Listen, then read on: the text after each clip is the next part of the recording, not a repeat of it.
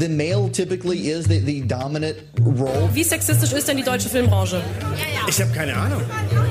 Ich habe ja keinen Sex. Know your role and shut your mouth. Und heute würde ich sagen, aber richtig schick gemacht. Du lässt noch ein bisschen blicken heute, oder? Putting a wife to work is a very dangerous thing. Zum Glück bin ich keine Frau, ey. Hystera, der Podcast. Warum Frauen nicht die Norm sind. Mein bester Freund aus London ist im Moment zu Besuch. Und deswegen haben wir uns alle so zusammen getroffen. Grüße übrigens, Grüße. Grüße, Grüße. Halt so mit meinen ganzen Freunden auch noch aus der Schule und so. Und naja, dann haben wir halt zusammen gekocht. Also ich habe nichts gemacht, ich habe nur mitgegessen. Ähm, Das ist die bessere Aufgabe. ich habe auch gefragt, ob ich noch was machen kann. Konnte ich aber nicht. Wir sind wir sind ein bisschen später gekommen. Naja, auf jeden Fall haben wir dann halt gegessen und dann hat noch eine Freundin hat noch Kuchen mitgebracht. Das war irgendwie von ihrer Mitbewohnerin, der stand irgendwie in der Küche und dann, und die Mitbewohnerin ist nach Berlin gezogen, hat sie ihn mitgebracht und andere haben noch andere Snacks mitgebracht. Die Freundin, die den Kuchen mitgebracht hat, die ist Rettungssanitäterin und die ist halt um vier Uhr morgens aufgestanden, weil die Frühschicht hatte und war dementsprechend dann so halt um zehn, elf halt schon sehr müde. Und dann aber so ganz plötzlich, also ihre Augen wurden wirklich mini klein und ich war schon so, okay, ist, also geht's ihr gut? Die so, sie ist gerade so müde. Man war echt so, okay, also du musst einfach echt mal ins Bett. Und dann wollte sie halt mit dem Fahrrad losfahren, weil sie mit dem Fahrrad da war. Noch mit einer anderen Freundin zusammen. Und dann war sie so, ah, sie muss sich einmal kurz jetzt hinlegen, weil es ja so schlecht auf einmal ging. Dann hat sie sich hingelegt und dann kam die wieder aus dem Bett und sah echt aus wie ein Zombie. So ganz schlimm sah sie aus. Ihre Augen waren einfach so komplett rot. So aus, als hätte sie die ganze Zeit geheult. Und dann war sie, ja, nee, irgendwie geht's ihr nicht gut. Und dann hat sie jemand mit dem Auto mit nach Hause genommen. Und meine anderen beiden Freundinnen haben dann halt ihr Fahrrad mitgenommen und sind damit nach Hause gefahren. Und dann hab, also bin ich halt auch irgendwann nach Hause gefahren, habe mich ins Bett gelegt und plötzlich um fünf Uhr nachts klingelt mein Handy und ich so, ja, hallo? Und dann war die, die ähm, Rettungssanitäterin ist dran und war so, äh, es tut mir so leid, Kathi.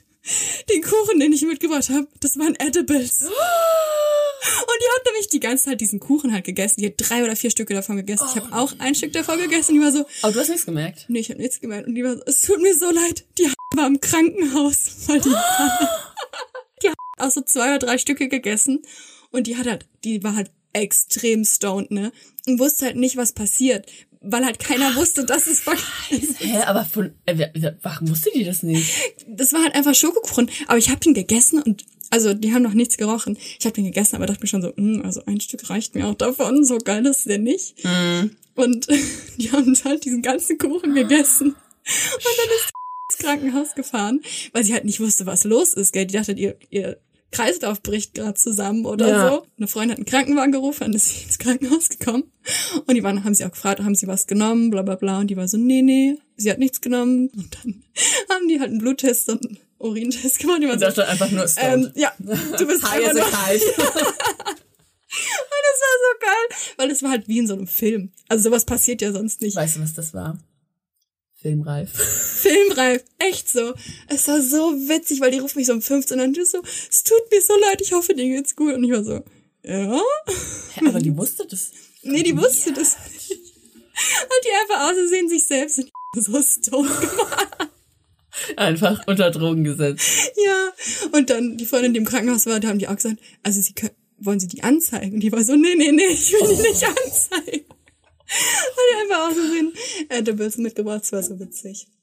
So filmreif, wie die Geschichte ist, sind halt unsere Geschichten selbst. Glaube ich. Eigentlich nicht. Es geht um Film und um Medien Genau. heute. Ähm, deswegen guter Einstieg, gute Geschichte. Können wir verfilmen. Auf jeden Fall. Da sind natürlich nur Frauen in den Hauptrollen, wäre auch gut, ne? Ja. Das war gut. Das war super. Erstmal herzlich, das habe ich vergessen. Erstmal herzlich willkommen zu Hystera, unserem Podcast, ähm, in dem wir über die Welt von Männern für Männer reden, die leider sehr oft nicht zu uns Frauen passt und auch zu anderen Menschen, die keine weißen Männer sind. Genau. Ja, wie die Jule gesagt hat, reden wir heute über Medien und über Film. Ah, übrigens, vor mir sitzt die wundervolle Katinka Biemer. Und mir gegenüber sitzt die wundervolle Jule. Hallo. Und genau, wie eigentlich jede Woche haben wir eine Woman of the Day rausgesucht. Wer hast du dieses Mal ausgesucht? For too long, women have not been heard or believed if they dared to speak their truth to the power of those men, but their time is up. Genau, die habe ich heute rausgesucht. Und dann starte ich direkt mal. Und zwar möchte ich dir gerne und euch äh, Marsha P. Johnson vorstellen. Mhm. Auf jeden Fall, Marsha P. Johnson wurde am 24. August 1945 in New Jersey geboren und ist am 6. Juli 1992 in New York gestorben. Und sie war eine US-amerikanische Drag Queen, Sexarbeiterin und Aktivistin in der LGBTQIA-Plus-Bewegung. Ab den 1960er Jahren war sie sehr bekannt in der New Yorker Schwulen- und Kunstszene und war 1969 ganz besonders in die Stonewall-Unruhen beteiligt. Mhm. In ihren letzten Lebensjahren hat sie sich vor allen Dingen mit dem Interessenverband ACT UP engagiert, um Bewusstsein für AIDS zu schaffen. Mhm. Genau, also 1966 ist Marsha P. Johnson von New Jersey nach New York gezogen, ins Schulen- und Lesbenviertel Greenwich Village. Und da ist sie dann als Drag Queen vor allen Dingen auf die Straßen gegangen und hat auf sich aufmerksam gemacht, wenn sie auf ihren Namen angesprochen wurde, weil Marsha P. Johnson auf das P, was das überhaupt für eine Bedeutung hat, dann hat sie immer gesagt, pay it no mind. Und mhm. deswegen vielleicht hast du das schon mal gesehen, da gibt es auch ganz viele T-Shirts, wo mhm. so drauf steht, pay it no mind. Genau, also beachte es nicht quasi im Deutschen. Und da wollte sie eigentlich diese super häufige Thematisierung von ihrer geschlechtlichen Identität eigentlich so ein bisschen ins Lächerliche ziehen. Mhm. Genau, am 28. Juni 1969 war sie im New Yorker Schwulenclub The Stonewall Inn und der war auf der, oder der ist auf der Christopher Street und dort hat regelmäßig die Polizei, haben da Razzien durchgeführt und eigentlich waren die da auch schon dran gewöhnt, dass da halt oft die Polizei war. Und an dem Abend gab es aber eine gewalttätige Auseinandersetzung von BesucherInnen und halt der Polizei. Und Marsha und noch äh, Sylvia Rivera, das waren war eine andere Street Queen. Die haben eigentlich hauptsächlich zu diesen Unruhen beigetragen und die haben eigentlich so diesen Grundstein für den Christopher Street Day gelegt, also halt für diese, für diesen Protest. 1970 hat sie dann mit Sil Sylvia Rivera zusammen die Aktivistengruppe Street Transvestite Action Revolutionaries, kurz STAR, gegründet, finde ich voll süß. Die hießen einfach Star. Genau, und da haben sie vor allen Dingen obdachlosen Transgender-Leuten und Drag Queens unterstützt und geholfen. Johnson wurde auch Aktivistin in der Gay Liberation Front und 1974 stand sie für Andy Warhol für seine Polaroid-Reihe, quasi Modell, die hieß Ladies and Gentlemen und sie war auch Mitglied in Warhols Drag-Performance-Gruppe, die hieß Hot Peaches. Finde ich auch einen süßen Namen. Genau, Marsha wurde dann am 6. Juli 1992 tot im Hudson River aufgefunden mhm. und die Polizei hat es als Suizid eingestuft, aber Freundinnen und Bekannte haben da sehr großen Zweifel dran gehabt. Mhm. Und dann zehn Jahre später, also 2002, wurde dann quasi neues Verfahren gestartet und da wurde dann der Todesfall als ungeklärt quasi betitelt. Genau, ich habe mir auch eine Dokumentation von ihr angeguckt. Auf Netflix gibt's auch eine, auch eine große Empfehlung. Wie heißt die? Die heißt The Death and Life of Marsha P. Johnson, also das Leben und der Tod von Marsha P. Johnson. Mhm. Ich will auch unbedingt angucken. Dann direkt in die Liste. und ich habe dann noch eine andere Dokumentation auf YouTube geguckt, wo halt Leute über sie gesprochen haben und wo auch so Ausschnitte von ihr zum Teil waren. Aber es war richtig süß, weil also sie hatte halt sehr wenig Geld und hatte auch viel auf der Straße gelebt. Deswegen hat sie sich auch viel dann für Obdachlose Transpersonen eben eingesetzt. Und sie hat dann ganz oft von ihren letzten Dollar hat sie sich Blumen gekauft mhm. und hat so ganz tolle so Blumen wie so Kronen sich quasi mhm. gebastelt und hat dann halt dadurch auf, auf sich aufmerksam gemacht und hat dann das Geld, was sie halt gesammelt hat, hat sie dann anderen Obdachlosen weitergegeben. Mhm. Also hat es nicht für sich ja. genommen und äh, hat sich halt super, super viel, auch als es ihr extrem schlecht ging, halt für andere eingesetzt. Sie ist eine der Anführerinnen eben zu diesen Stonewall-Aufständen in New York und es war halt die Geburtsstunde für LGBTQIA+. Und sie war nicht nur Gay Rights Aktivistin, sondern sie hat sich auch extrem viel für soziale Belange aller Frauen eingesetzt und hat eigentlich den Begriff Intersektionalität, bevor es den überhaupt gab, halt geprägt quasi.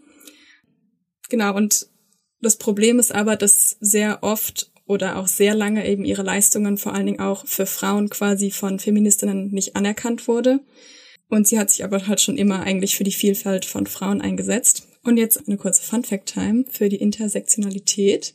Für alle, die nicht wissen, was das ist. Und zwar heißt Intersektionalität kommt von dem englischen Begriff Intersection, also quasi Schnittpunkt oder Schnittmenge. Und es beschreibt eben eine Überschneidung oder eine Gleichzeitigkeit von verschiedenen Diskriminierungsmerkmalen. Beispielsweise Geschlecht, Ethnizität, Klasse, Nationalität, Sexualität oder Alter. Und die Kategorien können eigentlich sehr selten nur für sich selbst quasi gesehen werden, sondern immer sind halt im Zusammenhang noch mit anderen Kategorien. Und dann entsteht halt diese Intersektionalität, wenn man jemanden wegen mehrerer Sachen eben diskriminiert. Marsha P. Johnson hat sich, also wie schon gesagt, für Frauen und für, für, also für alle Arten von Frauen eingesetzt.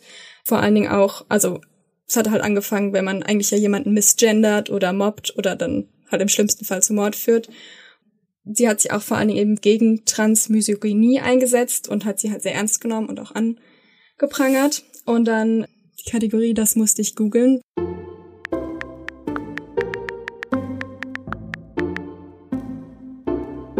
Weil ich weiß, was äh, Transphobie ist quasi und Misogynie, aber den Begriff zusammen hatte ich so noch nicht Mhm. gehört.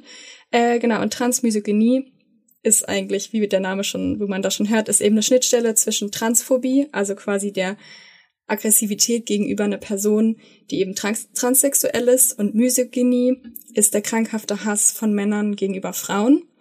Und Transmisogynie ist dann eben, umfasst dann eben diese komplette negative Einstellung, also quasi Hass, Diskriminierung gegenüber Transpersonen und vor allen Dingen auf der femininen Seite. Ähm, also insbesondere Transfrauen. Denen wird halt oft Transmisogynie entgegengebracht. Und da komme ich nämlich jetzt mal zu einer Kehrseite der, äh, des Feminismus. Und zwar haben wir bis jetzt ja viel positiv darüber geredet, was der Feminismus allen Frauen bringt. Und es gibt eben verschiedene Arten von Feminismus. Es gibt halt auch sehr radikalen Feminismus. Und da gibt's so zwei Arten von Radikalfeminismus, nämlich einmal TERF Mhm. und einmal SWERF, also T-E-R-F und S-W-E-R-F. Und das sind Akronyme. Äh, SWERF ist die Abkürzung für Sex Work Exclusionary Radical Feminism. Also SWERF bezeichnet eben diese radikale Haltung gegenüber Sexarbeiterinnen, Huren und Nutten, wird auch als Hurenfeindlichkeit betitelt. SWERF zeichnen sich eben dadurch aus, dass sie Sexarbeit, also wenn Frauen sich für die Sexarbeit entscheiden, also dass sie das nicht als weibliche Selbstbestimmung betrachten. Also sie zweifeln daran, dass irgendeine Frau, die da nicht irgendwie in einer Notsituation ist oder zu gezwungen wird, also halt von sich selbst dazu quasi entscheidet, halt in die Sexarbeit zu gehen. Und äh, sie sagen halt, dass man das eben nicht verstehen kann, warum eine Frau in dieses Milieu, was eben von Gangs und von Männern dominiert wird, dass sie da arbeiten wollen. Und sie werfen halt Sexarbeiterinnen vor, dass sie eigentlich nur quasi für die sexuelle Befriedigung von den Männern arbeiten, also quasi nur für die Männer arbeiten und halt nicht selbstbestimmt sind. Und zu der Frage, warum, warum man dann halt in die Sexarbeit kommt, sagen sie halt, also wenn man da überhaupt reingeht, quasi freiwillig, ist es ne, eigentlich nur durch finanzielle Probleme, dass man eben sagt, okay, ich habe finanzielle Probleme und da kann ich gut Geld machen. Dass das eigentlich der einzige Grund wäre, warum man da reingeht, aber sonst verstehen sie das halt nicht und Mhm. schließen quasi Sexarbeiterinnen komplett aus dem Feminismus aus. Also sagen halt, für die kämpfen wir nicht, quasi nicht mit. Aber das macht doch nicht richtig Sinn, oder? Also klar, wenn man, also ich stimme dem nicht zu. Ähm, also ich glaube, es gibt viele Gründe, warum man ähm, Sexarbeit macht. Und ich meine, Sexarbeit ist ja auch nicht Sexarbeit. Es gibt ja auch sowas wie OnlyFans, oder? Das kann man doch auch, ist das nicht auch Sexarbeit? Ja. Egal. Ähm, aber wenn die das so schlimm finden, warum ähm, sagen die dann, ja, mit denen wollen wir nichts zu tun haben? Naja, weil die quasi sagen, dass sie nicht für das Gleiche quasi steht, für das ihrer Meinung nach Feminismus steht, dass eben die Frau selbstbestimmt handelt und sie sagen halt, keine Frau, die selbstbestimmt ha bestimmt handelt, würde freiwillig in die Sexarbeit gehen, weil du eben nur für den Mann das quasi machen würdest, diese Dienst Dienstleistung erbringst. Also sind die alle Sexarbeiterinnen eigentlich ja unterdrückt. Weil sie würden das ja nicht freiwillig machen Ja, können. genau. Dann müssten sie ja auch aber eigentlich doch irgendwie sagen, ja, wir müssen die da irgendwie, keine Ahnung, rausholen, wir müssen die, was auch Quatsch wäre, ne? Aber das macht für mich irgendwie keinen Sinn, dass sie sagen, ja, deswegen ignorieren wir die jetzt. Deswegen Nee, sind die macht, uns egal. macht, macht's auch irgendwie nicht. Also, Hm. Okay. also sie sagen halt, dass, na, dass man halt quasi da reingetrieben werden kann in die Sexarbeit, aber Ja. dass es halt niemand freiwillig machen würde. Mhm. Also eine andere Art von Radikalfeminismus ist eben TERF, also T-E-R-F. Das heißt Trans Exclusionary Radical Feminists. Und das ist eben eine andere radikale Haltung. Und die erkennen quasi Transfrauen nicht als Frauen an. Also sie sprechen sich quasi aktiv gegen Transfeminität aus. Und das führt eben dazu, dass äh, Transfrauen eben durch diese Haltung quasi aus feministischen oder aus femininen Räumen quasi ausgeschlossen werden. Das wird eben auch als Transfeindlichkeit bezeichnet. Und diese beiden Ströme gibt es vor allen Dingen viel in den USA. Die werden dort als exkludierender Radikalfeminismus zusammengefasst. Also das ist kein radikal praktizierter Feminismus, sondern es ist eine bestimmte Art von Feminismus. Ja. Und nicht jede Art vom radikalen Feminismus ist eben trans- oder Sexarbeiterinnen feindlich. Aber das ist halt quasi eine bestimmte Art von Feminismus, die es gibt. Das stimmt. Ja. Ich das. Aber ich verstehe nicht, warum man, als wäre das so eine Elite-Gruppe, die man da irgendwie hat und äh, man ist so, du darfst und du darfst nicht. Finde ich ganz eklig. Ja, Als hätten die nicht schon genug Probleme. Ne? ja, auf jeden Fall. Also davon, da stelle ich dir nämlich jetzt mal zwei Frauen vor, die nämlich zur der Gruppe der TERFs gehören. We wem das eben schwerfällt, dazu zu hören. Also da geht's jetzt nicht irgendwie um Gewalt oder so, aber schon so die Haltung gegenüber Transfrauen ist halt schon echt ekelhaft einfach. Genau, und zwar eine Frau, die eben zu den TERFs gehört, ist Julie Bindel. Und zwar bin ich auf die gekommen, weil ich mich nämlich mit einem Freund unterhalten habe und der hat gesagt, ah, wenn ihr darüber sprecht, dann musst du die auf jeden Fall erwähnen, weil die hat nämlich halt jetzt erst ein Buch nochmal rausgebracht. Die wurde am 20. Juli 1962 geboren und ist eine englische radikal-feministische Schriftstellerin. Sie ist Mitbegründerin der Rechtsreformgruppe Justice for Women, äh, die sich als Ziel gesetzt hat, eben Frauen zu helfen, die wegen Angriffs oder Tötung gewalttätiger männlicher Partner strafrechtlich verfolgt wurden oder werden. Sie setzt sich auch besonders gegen eben männliche Gewalt gegen Frauen und Kinder ein, insbesondere in Bezug auf Prostitution, Stalking oder auch Menschenhandel. Also ich habe mir auch Interviews von ihr angehört, wo auch eine Transperson eben in der Diskussion dabei war.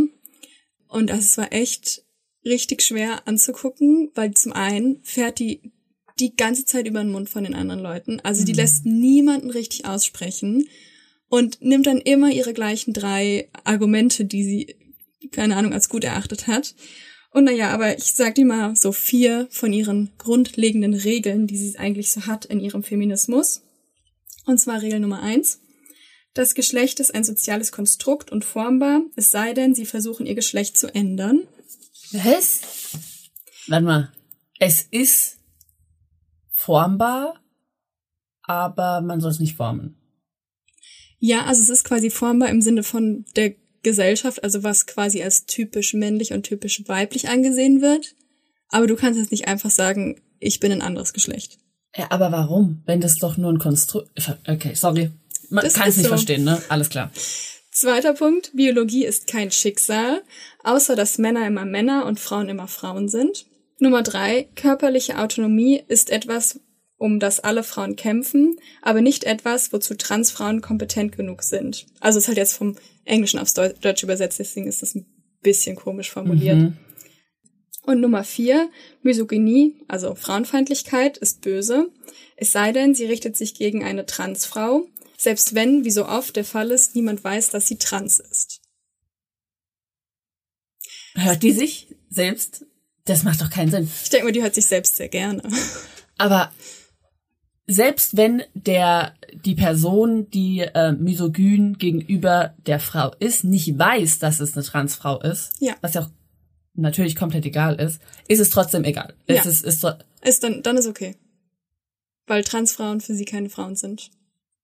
Aber es geht noch weiter. Bullshit. Es geht noch weiter. Es wird immer besser. Hä? Also ihr Punkt ist eigentlich, dass Männer quasi Frauen in jeglichem Bereich unterdrücken und dass, dass quasi Transfrauen Männer sind, die sich dann als Frauen quasi ausgeben und so die Frau auch in dem Bereich quasi des Feminismus auch unterdrücken. Weil sie sagt nämlich, Transfrauen sind keine Frauen, weil sie halt nicht als, als Mädchen geboren wurden. Und deswegen wurden sie, wissen sie auch gar nicht, was es heißt, Frau zu sein, weil sie halt anders sozialisiert wurden. Also sie haben quasi nie von Geburt an diese Unterdrückung, die Frauen erleben, erfahren und deswegen können die das auch nicht wissen, wie das ist, wirklich Frau zu sein. Entschuldigung, dass ich anderen unterbreche. Also ist ja alles gut. aber finde ich Quatsch. Denke, ich denke so nicht. Das ist aber so ein Gedanke, wo ich so ein bisschen verstehen kann, wenn man ein krankes Hirn, Entschuldigung, aber wenn man so eine verdrehte Sicht hat, Mhm. dann kann ich das so ein bisschen verstehen, dass sie sagen, ja, das sind bestimmt nur Männer und die wollen Frauen beeinflussen und deswegen sind die jetzt auch Frauen und dann so, also das ist aber ja so ein Quatsch, wenn man sich einmal irgendwie mit einer Transperson oder einer Transfrau unterhalten würde. Vielleicht sind sie als ähm, Mann aufgewachsen und hatten da vielleicht jetzt ähm, jetzt nicht die Unterdrückung, die andere Frauen hätten, aber die haben sie ja jetzt doppelt. Ja, vor allen Dingen, also nur weil du als Mann geboren bist, heißt es ja nicht, dass du dich als Mann fühlst. Die können sich, also die haben sich ja zum Teil auch schon seit schon immer halt eigentlich als Frau gefühlt. Ja. Das ist ja, also vielleicht wurden die anders behandelt, weil sie eben Jungs sind und dann halt irgendwie anders behandelt wurden. Aber das hat ja nichts damit zu tun, dass du keine Frau sein kannst. Ähm, So, so irgendwie so Querdenker-Vibes. ja, So, so Verschwörungstheorie-Vibes. ja, extrem. Als wäre das so ein Komplott. Ja, genau, so, genau. Ja, ja. Extrem. Naja, aber bei ihr ist es so, also sie hat kein Problem, die Person mit den richtigen Pronomen anzusprechen. Mhm. Also sie sagt dann auch nicht, äh, also sagt halt auch sie und Mhm. also das macht sie schon. Aber sie möchte halt Transfrauen nicht in die Frauenrechte mit einbeziehen, weil sie halt eben sagt, dass Transfrauen halt eigentlich Männer sind und die brauchen halt keine Unterstützung. Und dann habe ich hier mal, da war ein Artikel über ihr Buch und über ihre Meinung. Und da sagt sie nämlich, dass man, also das auf Englisch, das lese ich jetzt nicht alles vor, aber ich fasse es dir so ein bisschen zusammen. Und zwar sagt sie nämlich, dass man halt im Moment einen großen Anstieg an, in Schulen sieht, dass es halt immer mehr Transmädchen oder Transfrauen dann halt gibt. Und das wäre aber nicht verwunderlich, weil nämlich generell im Moment würden sich viele als Goth anziehen und viele Piercings und Tattoos tragen und dass diese Transidentität eigentlich ähm, psychologische Probleme sind, aber die Transidentität quasi ein, ein Cover dafür bildet. Und ähm, dass junge Leute dadurch aber so eine Art von Zugehörigkeit finden, weil sie dann quasi, wenn es mehrere sind, sich dann quasi in der Gruppe endlich zugehören fühlen und deswegen gäbe es mittlerweile so viele Transpersonen, wie so eine Art Trend. Dann, was sie noch sagt, und das ist so absurd, also sowas Absurdes habe ich noch nie gehört. Sie sagt nämlich, also dass total wichtig war, dass sie dieses Buch geschrieben hat und dass sie diese Meinung vertritt, weil nämlich Transfrauen Frauen unterdrücken würden. Wie? Meine Frage ist, wie kann eine Minderheit eine viel größere Gruppe unterdrücken? Also generell, wie soll das denn funktionieren? Also eine unterdrückte Gruppe soll eine andere Gruppe unterdrücken? Also naja, ihrer mich. Meinung nach, ähm, also ihrer Worte nach, sind nämlich But it is an important, courageous book standing up for the millions of ordinary women being bullied into silence by a tiny minority. Ach so, weil jetzt wahrscheinlich Trans-Personen zu ihr gehen und sagen, du bist gemein, du bist eine Turf. Das ist wahrscheinlich die Unterdrückung. Aber ja, generell würden ja Transfrauen Frauen dann unterdrücken. Ich finde auch, also das erste, was du gesagt hast, mit, ähm, das ist alles nur ein Trend, das sind eigentlich Goths. Selbst wenn, lass sie doch einfach. Wenn die sich da in eine Gruppe gefunden haben, ne, ich sage jetzt nicht, dass es so ist, aber was ist doch nicht dein Problem? Lass sie doch einfach. Ich verstehe auch nicht, warum man sich da.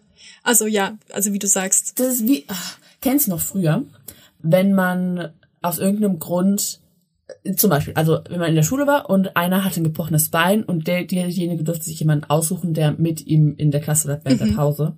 Und dann kommen aber andere Schüler und sind so, ach, ich will auch gern mit dir bleiben. Und dann sind die so, nee, mm, du kannst nicht, du darfst nicht, nur zwei. Und die fühlen sich dann so cool und wollen alle anderen raushaben. So ist die. so ist die, weil sie so, ich bin hier die Frauen, ich habe hier, ähm, ich bin so unterdrückt und habe hier eine höhere Stellung und äh, ihr dürft ja aber nicht mitmachen, sorry. Weil ähm, ich bin das Besondere. Ja. Keine Ahnung. Das erinnert mich immer daran. So, also. Also man kann sich auch auf jeden Fall mal Interviews von der von ihr anhören, aber halt einfach so. Also es ist halt total absurd. Mehr kann man da eigentlich nicht zu sagen. Kannst du mal den Namen sagen? Julie Bindel. Aber die Ähm, findet ihr Buch klasse, ne? Ja, ja, die findet alles, was sie macht, ganz klasse. So, aber eine andere Person, die jetzt wahrscheinlich ein bisschen bekannter ist, die nämlich auch eine Turf ist, ist Die aber meine Lieblingsfilmreihe gemacht. genau, die es aber irgendwie immer noch nicht so wahrhaben will, dass sie eine ist. Also sie sagt immer noch, stimmt nicht.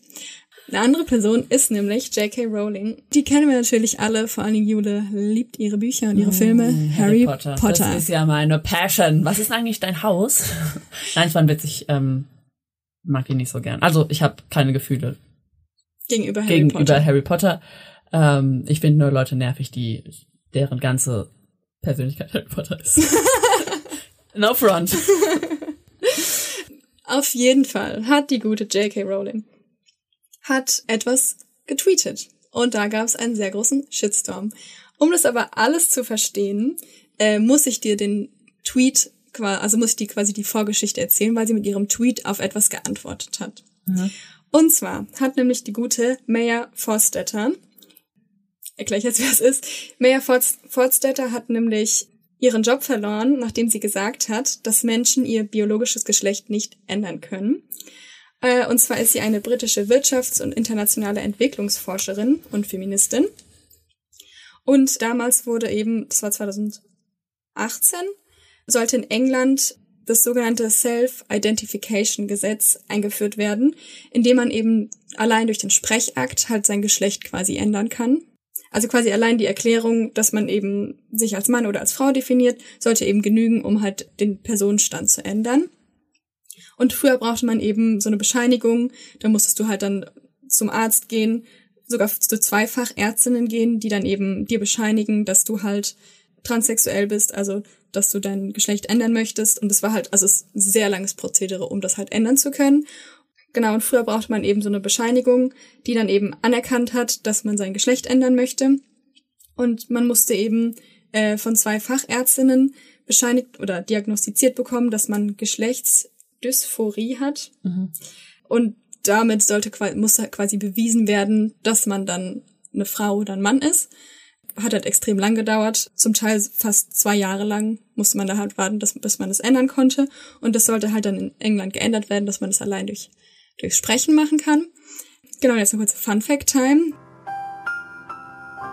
Nämlich Geschlechtsdysphorie wird als Geschlechtsidentitätsstörung oder kurz GIS bezeichnet, im Englischen auch Gender Identity Disorder, äh, kurz GID.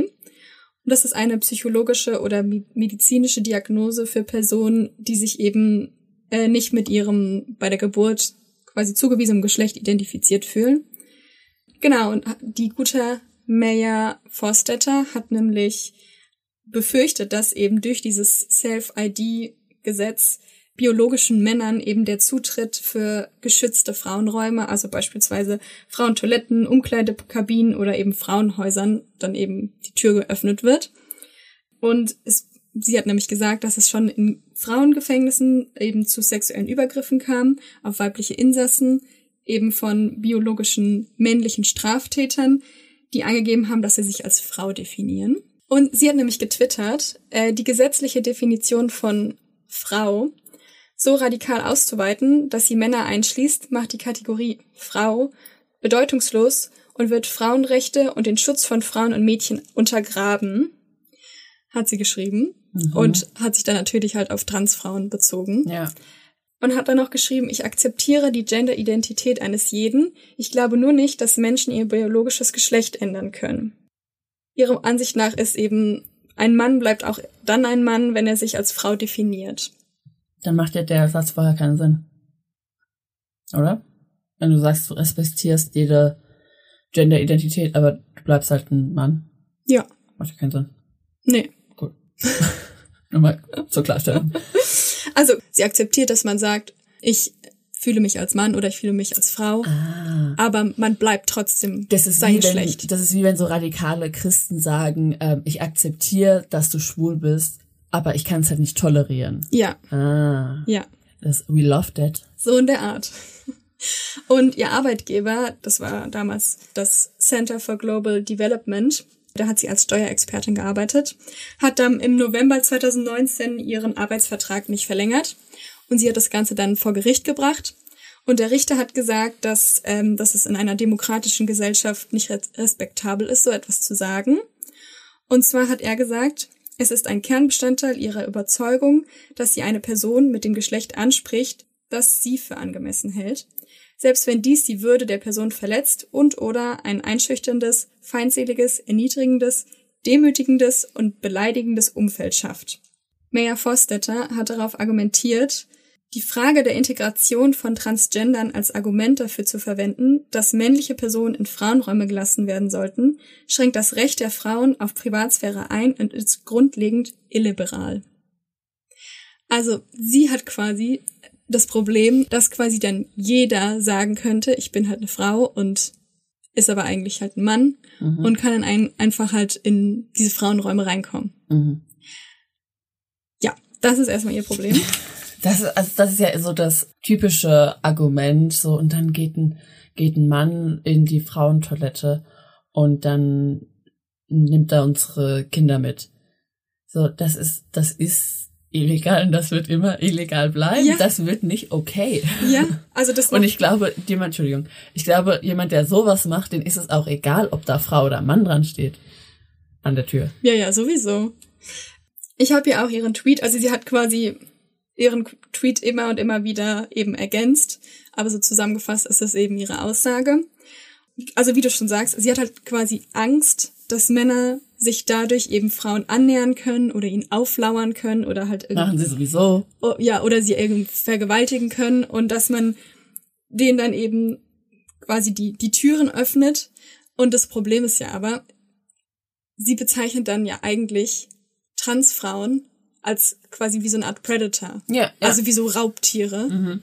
die das, also die das deswegen machen, weil sie, keine Ahnung, Frauen vergewaltigen wollen.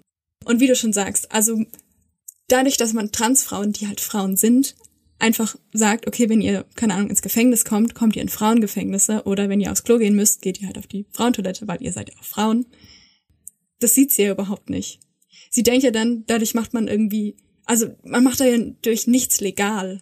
Ja. Also die Sachen sind ja immer noch verboten, vor denen sie Angst hat. Naja, auf jeden Fall eine Person, die sich ihrer Meinung quasi angeschlossen hat, ist nämlich J.K. Rowling. Und die hat nämlich getwittert, und den lese ich jetzt mal vor, den Tweet. Dress however you please, call yourself whatever you like, sleep with any consenting adult who will have you, live your best life in peace and security, but force women out of their jobs for stating that sex is real.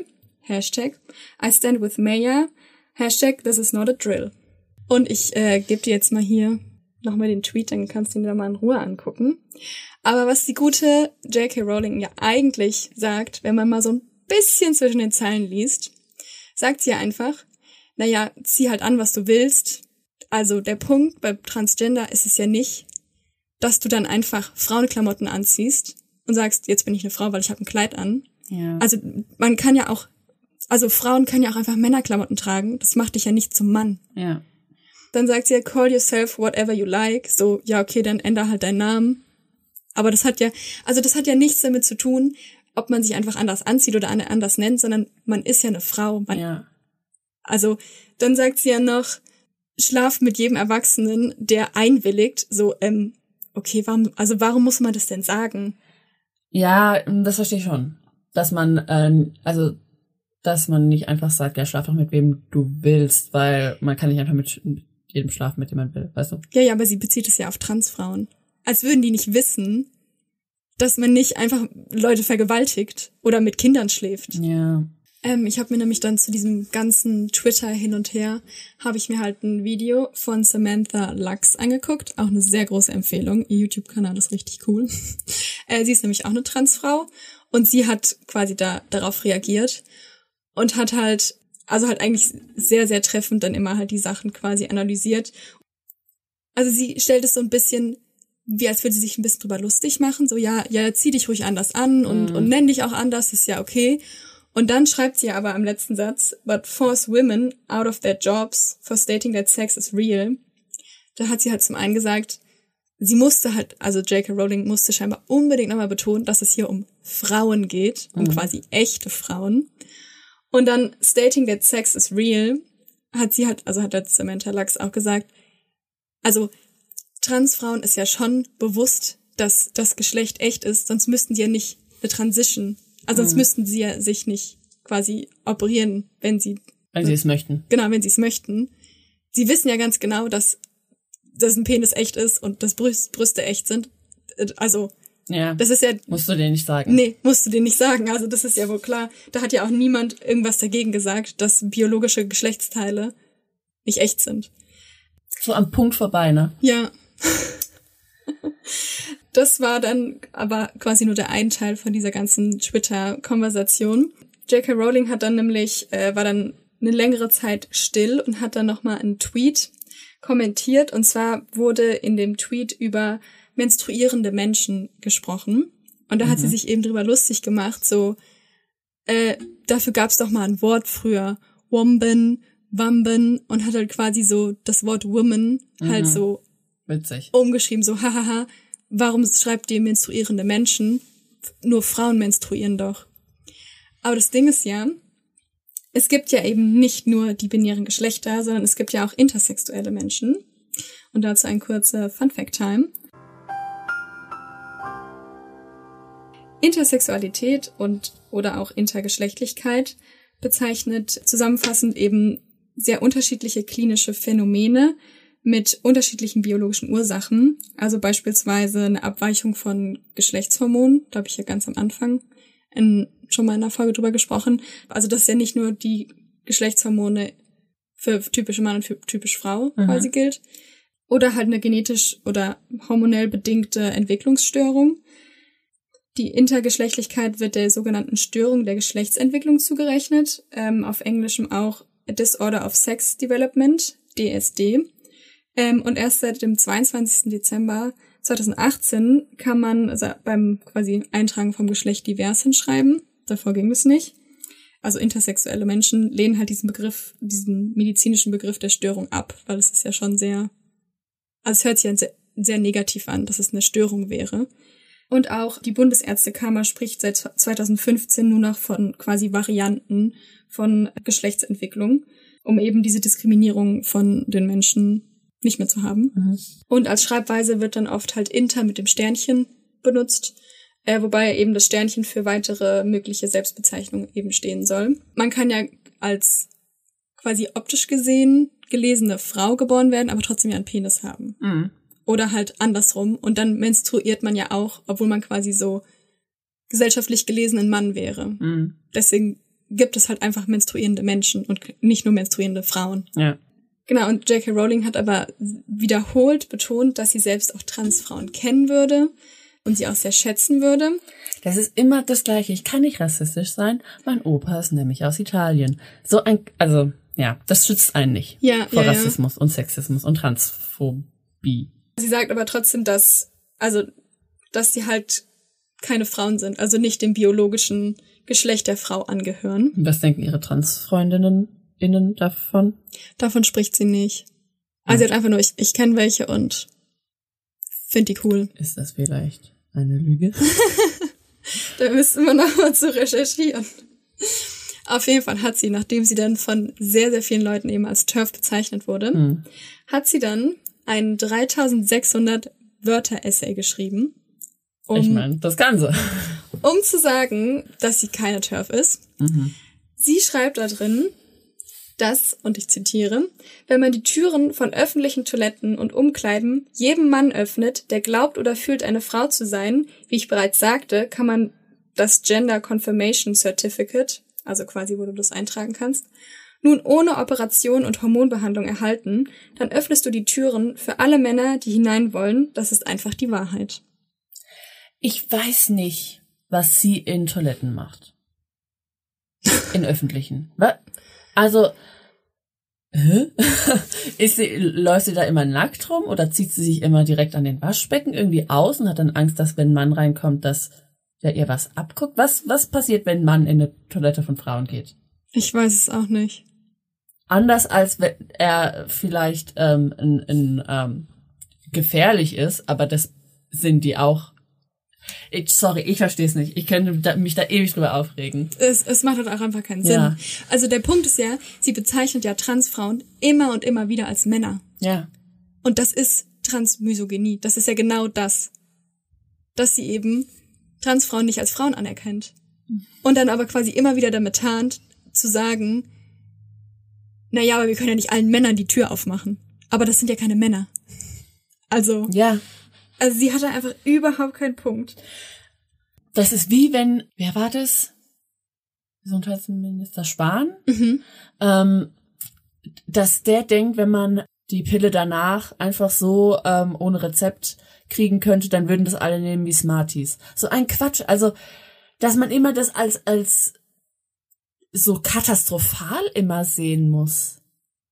Also Ja. so, dass auch jeder Mann auf einmal ähm, sagen würde, ach ja gut, dann bin ich heute jetzt meine Frau. So, also das ist doch Quatsch, das würde doch die wenigsten machen. Ja, Und die, die, die es machen würden, die hält es davon nicht ab. nee. Will ich also, sagen. Keine Ja. Ahnung.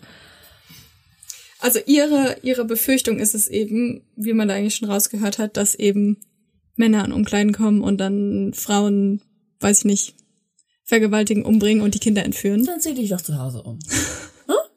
Und was nämlich sehr problematisch ist, also zusätzlich zu ihrer Meinung ist, sie hat nämlich ein neues Buch geschrieben. Das heißt Troubled Blood und der Hauptcharakter heißt Dennis Creed. Und der benutzt nämlich äh, zufälligerweise Frauenkleidung, um an seine weiblichen Opfer heranzukommen. Es, also es handelt eben von diesem Serienmörder, der sich als Frau verkleidet und somit eben Zugang zu, zu Räumen bekommt, wo nur Frauen erlaubt sind. Und das spielt ja wohl sehr offensichtlich auf ihre Angst an, dass eben Transfrauen in Umkleiden erlaubt sind. Und das, also das Ding ist ja, wenn sich der Charakter quasi einfach nur verkleiden würde als Frau und dann halt so quasi nicht so gut erkannt wird, weil dann sucht die Polizei immer nach einer Frau und es ist aber eigentlich ein Mann, den Mörder ist, dann ist es ja, wäre das ja eigentlich nicht so ein Problem.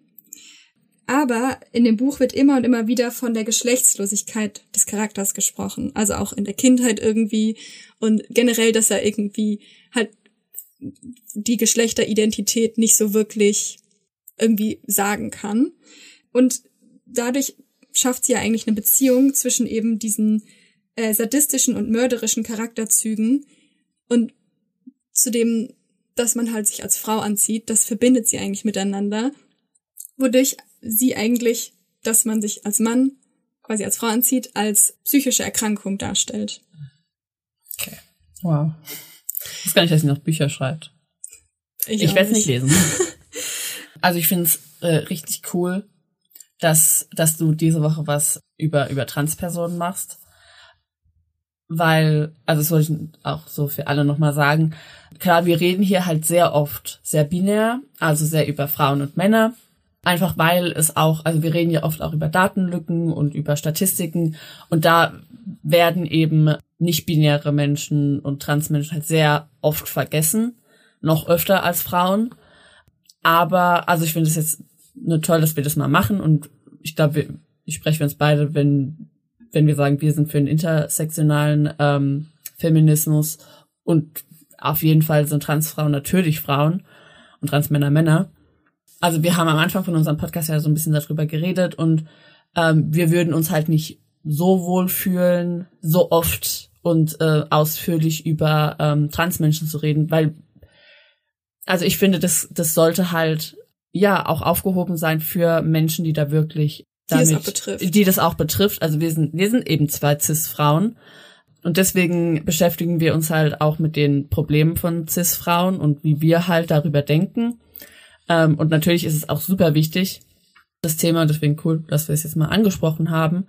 Und es ist auch immer wichtig, bloß wir fühlen uns halt jetzt nicht so in der Lage, darüber so krass zu urteilen. Ja, Wollte ich nur noch mal sagen. ja, ich, deswegen habe ich mir auch generell halt zu dieser ganzen Tweet hin und her halt ein Video von halt einer Transfrau Ja. extra rausgesucht, weil ich, ich, also wie du schon sagst, das ist irgendwie Quatsch, wenn Leute über Sachen diskutieren, die sie nicht betrifft und dann sagen, Ja. na ja, aber verstehe ich jetzt gar nicht. Genau, aber ja. du kannst es halt nicht verstehen, weil du nicht in der Lage bist. Ja. Und deswegen also auf jeden Fall nochmal eine große Empfehlung an ihren Kanal. Wir verlinken euch auf jeden Fall auch das Video dazu. Sie weiß halt genau, wovon sie redet. Ja. Und ihr wird halt auch oft diese Transmisogynie eben entgegengebracht und deswegen kann sie das eben auch richtig erklären. Also besser, als ich das jetzt erklären kann. Ja. Aber genau, so viel erstmal zu ähm, J.K. Rowling und ihren tollen Ansichten und ihren tollen Büchern. Also eine große Empfehlung an, ähm, an ihr neues Buch. Aber man muss nochmal sagen, die SchauspielerInnen von Harry Potter haben da auch alle ein Statement zu abgegeben und haben halt sich nicht auf ihre Seite gestellt. Ähm, Nice. Haben da halt sehr viel gegen sie quasi getwittert. Ja. Naja, da gibt's auf jeden Fall noch sehr, sehr viel anderes zu, würde jetzt aber den Rahmen sprengen. Aber dann kommen wir doch erstmal zu deinem Teil und zwar zu Filmen. Genau. Ich rede jetzt über Filme und zwar über die Rollen von Frauen in Filmen. Und dann macht Katinka auch einen kleinen Teil zu Trans-Personen in Filmen, gell? Also hauptsächlich Transfrauen, aber ja. ja. Ähm, aber dass wir erstmal so ein bisschen ins Thema reinkommen, erzähle ich euch ein bisschen was über Film. Generell ist zu sagen, dass Frauen immer noch viel zu wenig und meist viel zu stereotypisch in Filmen gezeigt werden. In Zahlen heißt es, dass Männer meist doppelt so häufig auf der Leinwand zu sehen sind. Sie haben mehr Redeanteil und ihre Rollen sind viel einflussreicher und bringen so eher die Handlung voran als die von Frauen. Frauen sind dann meistens passiv, also ihnen passieren Dinge. Zum Beispiel ne, das klassische, sie werden vom Ritter gerettet und sie sind nur glücklich, wenn sie den wahre lieben ersten Kuss bekommen. Genau, oder sie sind halt einfach nur wichtig, weil sie in Beziehung zu der ähm, Hauptperson stehen. Also sie sind dann seine Mutter, seine Freundin, seine Schwester, so etwas. Frauen werden außerdem viel öfter auf ihr Äußerliches reduziert und sexualisiert. Zum Beispiel sind sie viermal häufiger in freizügiger Kleidung zu sehen als Männer und doppelt so oft halbnackt oder komplett nackt. In 15% der Filme gibt es Einstellungen, in denen die Kamera ganz langsam über den Körper schwenkt von einer Frau und ähm, sowas passiert etwa nur bei 4% für Männer. Zum Beispiel Magic Mike oder so. Äh, Was anderes fällt mir jetzt nicht ein. Sogar weibliche Figuren in Kinderfilmen werden super sexualisiert. 75% der Figuren haben Körper, die anatomisch überhaupt nicht möglich sind.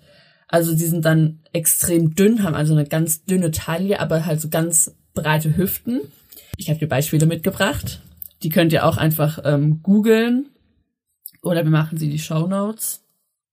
Und zwar haben wir hier Elastic Girl von den Unglaublichen. Yes, Queen. Sie ist eine Queen.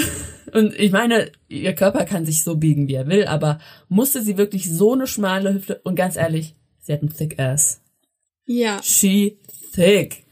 aber einfach ihre Taille ist nur ganz bisschen breiter als ihr Hals. Ja. Ja. Es ist normal. Ah, mir fällt auch noch jemand ein, und zwar Kim, Posh Kim Possible. Kim Schau doch mal hier, wen ich hier habe. Kim Ah, Possible. Kimi. Ich mag ja ihre ähm, Dreiecksbrüste auch gerne. Ja, auf jeden Fall. Aber was wolltest du sagen, dass sie auch so dünn ist? Ja, und auch so absurde Proportionen habt, genauso wie Shiro, Shi, Shi, Shigo. Shigo, gegen die sie immer kämpft. Ach, du musst gar nicht, wie die heißt. Ja, ja, sie ist ja, sie hat ja eigentlich fast äh, die gleiche Figur, bloß Ja. mit grünen Haaren, ne? Ja. Für die Sozialisation von Mädchen hat das halt Folgen. Denn wenn wir halt nur so Frauen in Filmen sehen, dann denkt man ja irgendwann, okay, das ist normal. Und wenn man eben nicht so aussieht, dann kann man halt schnell denken, okay, was stimmt mit mir nicht? Was ist mit mir falsch? Und das ist natürlich einmal bei Körpern von, von Frauen, aber natürlich auch, dass es viel zu wenig Woman of Color gibt oder BIPOC. und, ja, also es gibt einfach viel zu wenig Vielfalt in Kinderfilmen, was halt sehr schädigend auch für junge Mädchen sein kann. Das Problem ist, ähm, dass die meisten Filme eben von Männern geschrieben und produziert werden. Nämlich kein einziger der weltweit 56 umsatzstärksten Filme in 2018 wurde unter der Regie von einer Frau gedreht. Wenn Frauen Filme machen dürfen, sind es meistens nur so Nischenfilme oder so Independent-Filme und so die großen Blockbuster, da, wo so richtig Geld hintersteckt, das traut man denen halt nicht zu. Dass dieses komische Frauenbild entsteht, liegt daran, dass eben sehr viele Männer halt Filmemacher sind. Denn wir sehen Frauen unter der Male Gaze. Fun Fact Time!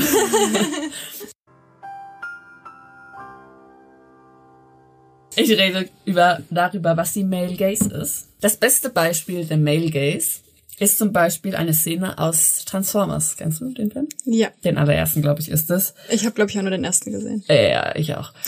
Und da beugt sich so Megan Fox, also der Charakter, den Megan Fox spielt, über die Motorhaube von dem Auto und wir sehen, wie der Männcharakter, gespielt von Shia LaBeouf, so sie anguckt. Und die Kamera schwenkt ihren Körper so hoch und runter und so nah angezoomt.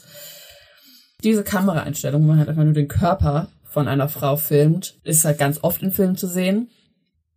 Und so wird eben so der, der Körper wird der Frau so irgendwie so weggenommen und es wird nur noch dieser Teil gefilmt, ohne die Person als Ganzes zu sehen. Das gibt's halt ganz oft, zum Beispiel auch, dass man nur so den Po sieht oder die Beine. Das entmenschlicht halt eine Frau und lässt sie zum Sexobjekt werden. Der Begriff Male Gaze wurde erstmals verwendet von Laura Mulvey in ihrem 1975 veröffentlichten Essay Visual Pleasure and Narrative Cinema.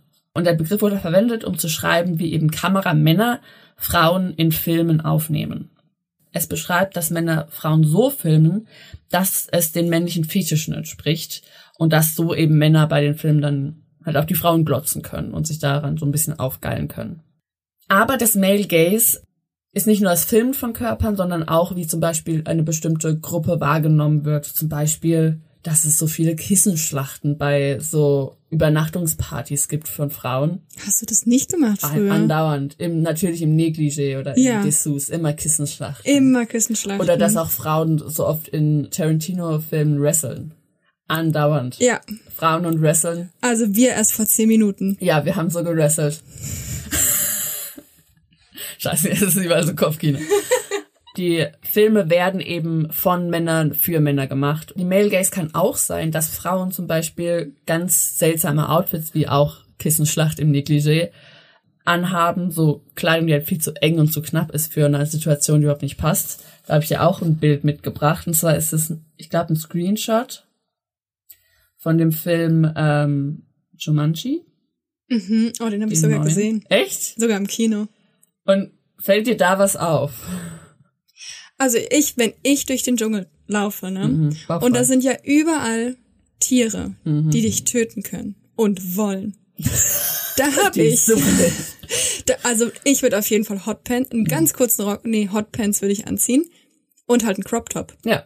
Das ist ja wohl äh, außer Frage. Ich frage mich auch, warum die Männer um sie herum alle lange Hosen Und Hüte und sogar aufhaben. Hüte und irgendwie, keine Ahnung. Hä, aber immerhin hat sie Boots an, die fast bis zum Knie gehen. Ja, das ist eigentlich gar das ist nicht schlecht. Ähm, ich weiß halt nicht, wo sie ihre ganzen Sachen verstaut. Also ich meine, die Männer um sie herum haben Rucksäcke und Taschen und so, sie jetzt halt nicht. Ähm, aber ich meine, was soll die auch mitnehmen? Die ist eine Frau. Ja, ja ab, vielleicht liegt ihre Handtasche auch irgendwo auf dem Boden. Ah, und die hat wahrscheinlich so den Lippenstift, vielleicht so in den BH gesteckt. so. Ja. Kann ja sein, ne? Ja. Der Male Gaze ähm, fängt aber nicht beim Film an, sondern auch schon bei Filmpostern. Ganz oft werden nämlich die Frauen, die zum Film gehören, da reicht meistens der Körper. Den Kopf braucht man nicht so unbedingt. Und das nennt man auch ähm, The Headless Woman. Hier haben wir zum Beispiel von den Minions. What? Sieht man, ich, ich weiß nicht, wer das ist. Ich habe äh, nur den ersten Teil gesehen. Äh, also nee, den, den Despicable Me. Ja. Und jedenfalls im Vordergrund eine Frau, aber den Kopf hat man nicht gebraucht. Man braucht nur die Beine. Aber auch, wie du vorhin gesagt hast, eine extrem schmale Taille. Ja. Also die ist so schmal wie ihre kleinen ähm, Stöckchenarme und Beine. Mhm. Dann haben wir hier noch von dem Film Click, Adam Sandler Film, sehr witzig. Da, da hat halt der Ausschnitt gereicht, ne? Den Kopf hat man nicht unbedingt gebraucht. Also es sieht ein bisschen aus wie ein Plakat fürs Oktoberfest. Ja, stimmt. Also so einfach nur so das Dekolleté. Ja, also machen wir euch auch in die Shownotes die Bilder. Oder hier das Plakat für Dirty Grandpa Wow. mit ähm, Zac Efron und wer auch immer der andere Typ ist. und aber- der Hintern, der danach drauf Ja, ich weiß nicht, wer die Frau ist, denn man sieht nur ihren Hintern. Also sie beugt sich auch so nach vorne und man sieht aber nur den Hintern und die beiden Männer, die halt auf den Hintern schauen. Und Ich glaube, Hauptsache, glaub, Zac Efron guckt. Na, der guckt auch drauf. aber er hat auch noch so eine Tanksäule in der, also so ein Tank-Dingi in der Hand, was auch, was so auf der Höhe seines Schrittes gehalten Oh, wird. das habe ich gar nicht gemerkt. Gutes Auge. das glaub ich. Ah, nee, hier haben wir noch einen tollen Film. The Wolf of Wall, upsie. The Wolf of Wall Street. Auch gut. Das ist das Plakat von The Wolf of Wall Street, wo man seine Frau von hinten sieht, Po sehr in der Präsence und die zwei Männer natürlich von vorne und ihr Gesicht sieht man, der Frau ihr Gesicht nicht. Aber ein schöner Po. Ne? Das ist, kann man so sagen. Frauenkörper werden da einfach als Requisite benutzt, wie auch in Filmen ganz oft. Aber das gibt es nicht nur in Filmen, sondern auch in Videospielen. Ach, scheiße, ich weiß nicht mehr, wie das Videospiel heißt, aber da habe ich so ein Video, äh, so, ein, so ein Clip gesehen von einem Videospiel, wo man hat so einen Sidekick, das eine, eine Frau ist und die läuft immer vor einem und immer so, dass man immer ihren Arsch sieht und die läuft halt, wie halt keine Frau laufen würde, wo so ihr, ihre Hüfte so drei Meter immer nach rechts und links schwingt. Ist es so ein Ego-Shooter? Ja, es ist so ein Shooter-Dingens. Ich hätte nachgucken sollen, welches, aber egal. Oder auch in Musikvideos. Wir erinnern uns alle an das Video für Blurred Lines. Weißt du noch? Ja. Einfach nackige Frauen. Einfach, whoop. Eins meiner Lieblingsmusikvideos ist ja von Flowrider mit Kesha, Right, nein, Right Round. Ja, das. Wo in dem ganzen Musikvideo, ich wusste früher gar nicht, dass es mit Kesha ist, weil nämlich es ist nur Flowrider, der in so einem Raum auf so einem Podest, glaube ich, steht und es ist halt so richtig wildes Party, Licht, Strobo, irgendwas. Und es tanzen einfach nur die ganze Zeit halt halbnackte Frauen neben ihm. Und Kesha wird, n also die kommt in dem Video einfach nicht vor. Okay, hab Die tanzt noch nicht mal neben ihm. Krass. Sie kommt einfach nicht vor. Wow. Dieses Frauenbild kann eben Frauen das Gefühl geben oder das Bedürfnis geben, dass sie eben so 24-7 sexy sein müssen, um diesem männlichen Blick standhalten zu können. Wenn man in Filmen eben nur ähm, Cinderella als Kind sieht oder Megan Fox als Teenager und man einfach nicht so aussieht, denkt man halt irgendwann, okay, es ist was falsch mit mir. Ich weiß nicht, ob dir das so ging, bei mir war das halt auch ein bisschen so, okay, es ist bis heute so, dass ich, ähm, ich bin ja sehr groß und ich war auch schon sehr früh sehr groß und das hat mich immer so, oder das hindert mich so ein bisschen, mich weiblich zu fühlen, weil es gab halt immer die Jungfrau in Nöten, die dann vom Prinzen gerettet wurde und der hat die dann hochgenommen und wie Tarzan so mit Jane durch den Dschungel geschwungen ist und ich habe mir gedacht, das, das werde ich nie erleben. Ich bin einfach zu groß. Man, man muss mich nicht hochheben. Der Held wäre wahrscheinlich genauso groß wie ich, wahrscheinlich kleiner. Ähm, und ich bin halt nicht so zart und klein. Und deswegen fand ich es halt immer richtig kacke, dass ich halt so groß bin. Dabei ist es ja eigentlich Quatsch. Also ich, ich brauche einfach ja eigentlich keinen Beschützer. Ich kann mich selbst beschützen. Ich bin groß genug, sozusagen. Und das ist ja eigentlich was, was Positives. Und deswegen nervt mich das auch immer so, wie oft ich auch gefragt werde, sag mal, bist du eigentlich größer als dein Freund? Stellt euch mal nebeneinander, damit wir sehen, wer größer ist. Das ist so ein Quatsch. Also warum brauche ich denn einen Freund, der größer als ich ist? Ich brauche niemanden, der mich beschützt. Aber ich glaube, das ist so im Kopf so, der, der Mann ist so der Retter und ich bin so die, die Fra- Jungfrau Nöten. Ja, ich finde generell das immer komisch, wenn das so auf die Größe, weil es ist ja auch extrem gesellschaftlich bedingt, dass halt der Mann ist größer als die Frau und die Kle Frau ist klein und zierlich. Und ich weiß, ich habe sehr, sehr lang Ballett gemacht und da gibt's ja, also wir waren halt nur Mädchen und ein Junge irgendwie.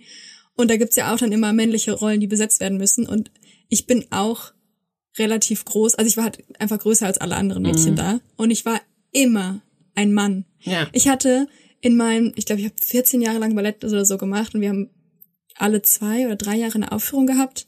Ich war, glaube ich, einmal war ich eine Frau Oh. und einmal ein Baum. Aber weil ich auch so groß war, da wusste ich, da war ich eine Tanne. Geil. Ich war eine Tanne. Könnte ich auch. Aber ich war immer ein Mann. Dann musste Ja. einen Hut aufziehen und da habe ich mir auch immer, also irgendwie habe ich mich immer unwohl gefühlt, aber ich wusste nicht, woran es liegt. Aber mittlerweile kann ich auch sagen, weil ich mich halt einfach so, keine Ahnung, es war so komisch. Ja. Ja. Das war tatsächlich auch, meine Mama hat auch früher Ballett getanzt und sie, nicht, dass ich das unbedingt wollte, aber sie hat halt immer so gesagt, ja, mach das lieber nicht, weil bei ihr war es halt so, dass sie irgendwann aufhören musste, weil kein Mann sie heben konnte, weil sie, sie ist halt genauso groß wie ich. Mir ist es halt schon klar, so ich konnte halt nie dieses süße kleine Mädchen sein und deswegen habe ich mich halt so ein bisschen, ja, halt, wollte ich halt dann das Gegenteil sein. Aber darauf kommen wir noch.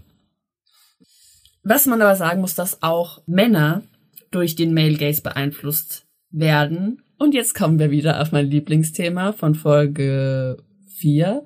Nee, Folge 4 war letztes Mal. Folge 3. Incels.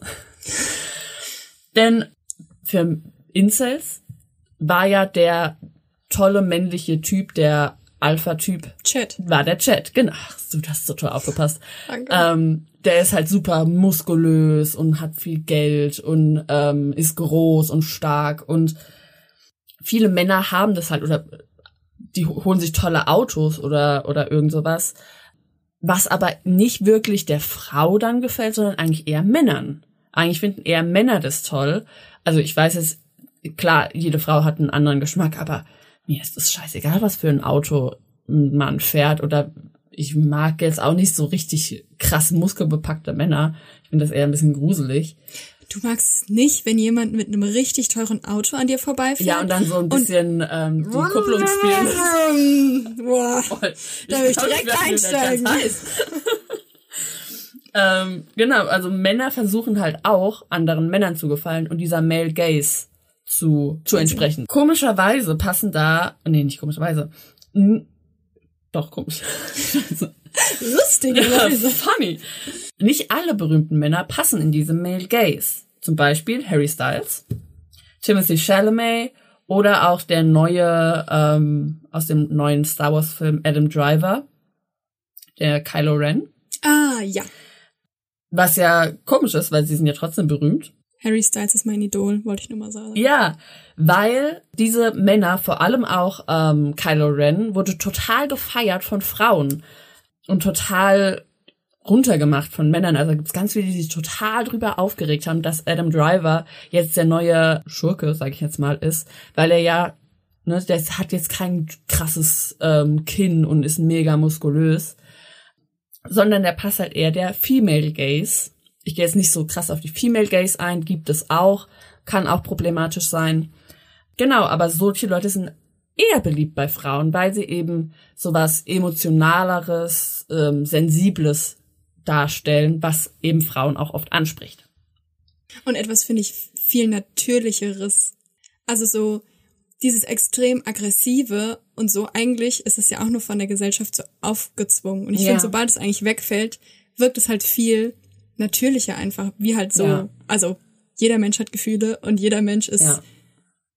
mal traurig und Mhm. mal verletzlich und so und das wird da ja halt komplett ausradiert durch diese Male Gaze eigentlich. Ja, genau.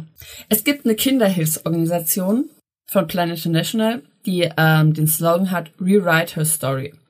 Die haben das Auftreten von Frauen in Filmen erfasst und ähm, sie dann verglichen mit realen Wünschen und Bedürfnissen von Frauen. Dazu haben sie mehr als 10.000 Interviews mit Frauen im Alter von 15 und 25 geführt, um eben zu gucken, welche Auswirkungen das hat.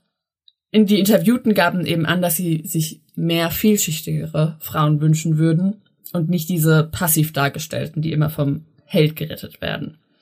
Zum Beispiel eine 21-Jährige aus Vietnam sagt, Zitat, Regisseure sollten nicht nur Liebesfamilien oder Heiratsgeschichten mit Mädchen und Frauen drehen, sondern zeigen, welche Träume, Ambitionen und Karrierewünsche sie haben. Welche Art von Frauen wird denn dargestellt? Das erzähle ich jetzt. Hast du gedacht, ich frage dich nur so, fuck. Also okay. Ja, ich erkläre verschiedene Arten von weiblichen Figuren in Film und Fernsehen. Ich gehe natürlich nicht auf alle ein, nur so auf ein paar, die, ähm, die mir sehr interessant vorkamen und die es auch oft gibt. Da darfst du immer auch ein bisschen mitraten, ob du jemanden kennst oder jemanden aus einem Film kennst, Oh ja. der da entspricht. Als allererstes haben wir das Girly Girl. Das wusste ich jetzt nicht, wie ich es auf Deutsch sage. Girly Girl versteht man ja, ne? Ja. Das ist sehr feminin, ne? Fällt jemand ein? Girly Girl? Ja, bei Girls Club, Mhm. die Re Regina, Regina, Ja, auf Regina Englisch heißt Johnson. Mean Girls, ne? Ja, Ja, habe ich nämlich auch. genau, Regina von ähm, Girls Club oder Mean Girls. Dann habe ich noch Regina gesagt. die Regina. Oh, das war richtig deutsch hier zu sagen. Die Regina. heißt sie Regina? Reg Film? ja, Regina. Regina heißt Regina- sie. Aber die wird nicht Regina ausgesprochen. Nee, nee, nee. Okay, cool. Ähm, Gott bewahre. außerdem ähm, Rachel Green aus Friends, Hayley Dunphy von Modern Family, Sharpay aus High School Musical. Sind alles Beispiele für Girly Girls. Sie lieben einfach shoppen. Sie haben ihren kleinen Hund in ihrer Handtasche und sie lieben natürlich Pink. Sie sind sehr oberflächlich und materialistisch. Sie lieben Klamotten und Schmuck. Und wenn sie Emotionen zeigen, dann sehr melodramatisch. Und sie benutzen diese Gefühle, um zu bekommen, was sie wollen. Und kleiner Nachtrag von mir. Äh, ich finde, die sind meistens ein bisschen dümmlich dargestellt. Genau, ja. Das gab noch. Oh, oh genau Gott, danach Sorry. kommt. Sie interessieren sich nicht, das steht da sogar, sie interessieren sich nicht für Bildung und wirken dummlich. Ja, wirklich jedes Mal. Und auch so ein bisschen tollpatschig. ja, genau. Sie wollen eigentlich nur einen Mann finden, der sie komplett umsorgt und dann glücklich sein, bis der Tod sie scheidet. Dieser Stereotyp ist, ich glaube, ich muss es gar nicht sagen, aber sehr beleidigend für Girly Girls, die es in echt ja natürlich auch gibt, und einfach auch für Frauen im Allgemeinen. Sie stellen halt Weiblichkeit als etwas sehr Dummes und Schlechtes dar. Doch ein Girly Girl sollte halt auch Tiefen haben und stark sein. Also nur weil man sehr weiblich ist, heißt es ja nicht, dass man direkt nichts anderes kann. Dinge, die aber girly sind, werden in unserer Gesellschaft oft abgewertet und ich finde, das merkt man auch ganz oft, wenn man ja mit anderen Frauen spricht, dass sie oft so sehr weibliche Sachen manchmal abwerten. So, ja, aber ich, ich ich habe ja nie mit Barbies gespielt, ich habe immer nur mit Lego gespielt. Was ja auch voll okay ist, eine Lego ist cool, aber man muss es nicht so sagen, als wäre es was Schlechtes. Also, nee, ich hasse Pink. I. Und Mädchen, Mädchen mag ich eh nicht, sind so zickig. Ich bin nicht dieses Mädchen, ich bin nämlich ganz anders als alle anderen Genau. Mädchen. Wir kommen auch darauf nochmal zurück. Frauen, die sich eben männlicher verhalten oder männlich konnotierte Interessen haben, werden dann als besser angesehen. Also zum Beispiel, boah, sie ist voll cool, sie kann Fußball spielen oder Videospiele. Aber es gibt auch so ein paar Verbesserungen. Und zwar gibt es ähm, immer mehr Filme und Serien, in denen eben ein Girly Girl mehr Tiefe hat, ihr auch die Chance gegeben wird, sich weiterzuentwickeln, wie zum Beispiel Rachel in Friends. Sie fängt ja als, ja, ich sag mal, kleines Mädchen an, die so mega Angst hat und mega abhängig ist von ihren Eltern und von ihrem Mann oder ihrem Ex-Mann. Ähm, und sie kriegt so gar nichts auf die Reihe und will halt lieber shoppen gehen, anstatt sich einen Beruf zu suchen. Aber sie entwickelt sich eben so zu einer richtig selbstbewussten, starken Frau, die ihren Job liebt und die auch ihr Kind halt alleine erzieht. Und trotzdem verliert sie aber nie diese Weiblichkeit. Also sie wird jetzt nicht irgendwie zum Tomboy, um diese ganzen Sachen zu schaffen, sondern sie entwickelt sich einfach von innen weiter. Es gibt heute auch viel mehr Girly Girls of Color, Trans Girly Girls oder queere Girly Girls, die ihre eigene Geschichte erzählen und nicht nur Accessoires sind. Das war eben früher, gab es halt fast nur weiße Girly Girls, weil eben es ist halt teuer, sehr weiblich auszusehen und ähm, es braucht halt auch viel Zeit und das ist halt eher für reiche ähm, Personen passend. Das Girly Girl wird außerdem oft auch in Zusammen mit einem Nicht-Girly Girl gezeigt. Zum Beispiel in zehn Dinge, die ich an dir hasse. Da ist sie ja eher so das Cool Girl oder das Weirde Girl und ihre Schwester ist ja so ein Girly Girl. Und das soll eben uns so zeigen, wie interessant und cool und außergewöhnlich eben das Nicht-Girly Girl ist. Und das Nicht-Girly Girl ist ganz oft das coole Mädchen. Darauf komme ich jetzt. Oder the cool girl. Beispiele dafür? Ist jetzt ein komisches Beispiel vielleicht, aber bei Hannah Montana ist ja Lily die, die so skatet und die ist so ein bisschen männlicher und Miley ist ja da, also halt Hannah Montana ist ja dann eher so Mädchen, Mädchen. Ja. Bei denen würde ich das sagen. Ich habe das nicht so krass geguckt, aber ich glaube, ich weiß, wen du meinst und es passt, also auf jeden Fall auch, wie du es beschreibst, passt voll.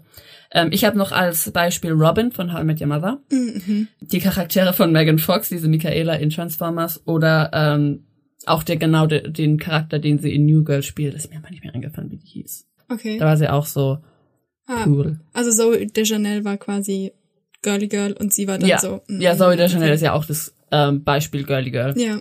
Außerdem Donna von That 70s Show. Sie ist ein Fall von I'm not like other girls. Ähm, ich bin nicht wie die anderen Mädchen. Sie ist spontan, lustig und unkompliziert. Sie wird auch nie wütend auf Männer. Sie ist einfach wie die anderen Jungs. One of the boys. Sie interessiert sich vor allem für Aktivitäten, die traditionell eher Jungs machen, also Videospiele, Fußball, Just guys being dudes. ja, just guys being dudes. Ähm, sie spiegelt meistens einfach nur die Interessen, die der männliche Protagonist hat. Sie ist wunderschön, mega heiß, aber das ist ja eigentlich egal und sie macht auch eigentlich gar nichts dafür. Sie ist aber natürlich nicht echt. Die ist halt einfach nur ein Mythos, der von einem Mann erschaffen wurde, um eben so die perfekte Frau darzustellen. die Frau soll halt nicht nur so aussehen, wie ein Mann das gerne hätte, sondern sich auch komplett so verhalten, wie er das will. Das hat, finde ich, sehr extreme Auswirkungen auf Frauen. Ich habe das Gefühl, viele gehen durch so eine Cool Girl Phase, wo sie sagen, ich bin nicht das, das Mädchen. So äh, vor allem, also ich bin da überhaupt keine Ausnahme. Ich wollte überhaupt nicht so sein wie andere Mädchen. Ich glaube, weil ich halt auch nicht konnte. Ich wurde dann halt so ein bisschen so ein Punk und ich zieh kein Pink an und ach, die anderen Mädchen, die sind mir alle zu zickig. Ich hatte nur Mädchen als Freunde, aber ich habe es trotzdem immer gesagt. Und shoppen. I. Keine Ahnung. So, also ich wollte halt schon, ich wollte so sein, dass Männer mich halt toll fanden. Oder Jungs. Ich wollte halt dann äh, Skateboard fahren lernen, was ich nie geschafft habe. Man kann aber natürlich diese, diese Phase oder diese Person nicht immer aufrecht halten. Denn ähm, das coole Mädchen setzt einfach einen unrealistischen, unerreichbaren Standard für Frauen. So, sie isst immer Junkfood und Süßigkeiten und sowieso, trinkt Bier, aber bleibt immer dünn, ohne aber Sport zu machen, weil das ist ja auch nervig. Ähm, sie sieht immer perfekt aus, aber sie interessiert sich überhaupt nicht für Klamotten oder Make-up, das ist ihr komplett egal. Und natürlich interessiert sie sich für alles, was der Mann gegenüber von ihr toll findet. So, ich will jetzt nicht sagen, dass es irgendwie keine Frauen gibt, die gern Fußball oder Videospiele spielen oder eben diese typisch männlichen Interessen, sag ich mal, haben. Das ist auf jeden Fall richtig cool, wenn man das hat. Jeder, wie er will. Es soll halt nur von einem selbst kommen und nicht das halt machen, weil einfach ein Mann das toll findet. Ein anderes ähm, Beispiel von I'm Not Like the Other Girls ist das weirde Mädchen. Das ist halt so noch ein bisschen crazier als das coole Mädchen. Ideen. Ja. Und zwar Sex Education, Mm. die, die so Außerirdische cool findet, die auch mal so, so crazy Frisuren Ja. gemacht bekommt. Ja, Ich weiß gar nicht, wie sie heißt. ich auch nicht. Aber Ja. ja, die. Auf jeden Fall, genau. Andere wären noch ähm, Wednesday Adams von der Adams Family, ähm, Phoebe Buffet von Friends, Mhm. Luna Lovegood von meiner Lieblingsserie Harry Potter, äh, Lieblingsfilm, Entschuldigung, Film. Aber eigentlich alle Rollen, die du da gerade beschreibst, die kommen alle in Girls Club vor. Weil ich würde nämlich sagen, Regina John, ich weiß nicht, ob sie Johnson heißt, die ist Girly Girl, dann die Hauptperson ist das coole Girl und Mhm. Ja. dann die, auch die so Goth ist, ist Die ist auch dabei, ja, Ja. auf jeden Fall. Die sind halt meistens irgendwie Goths, Emos oder so ganz verrückt, wie jetzt so die Phoebe ist ja so ein bisschen crazy.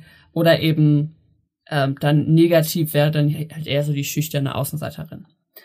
Ähm, die Menschen um sie herum verstehen sie nicht und haben sogar Angst vor ihr. Sie trägt oft ganz dunkle oder ganz ungewöhnliche Kleidung und es soll halt ausdrücken, dass es ihr egal ist, was andere denken. Sie hat oft eine Anti-Haltung und kann verurteilend auftreten und hat ungewöhnliche Interessen und Hobbys, deswegen gar keine oder wenig Freunde und wird oft ausgeschlossen von ihrer Außenwelt.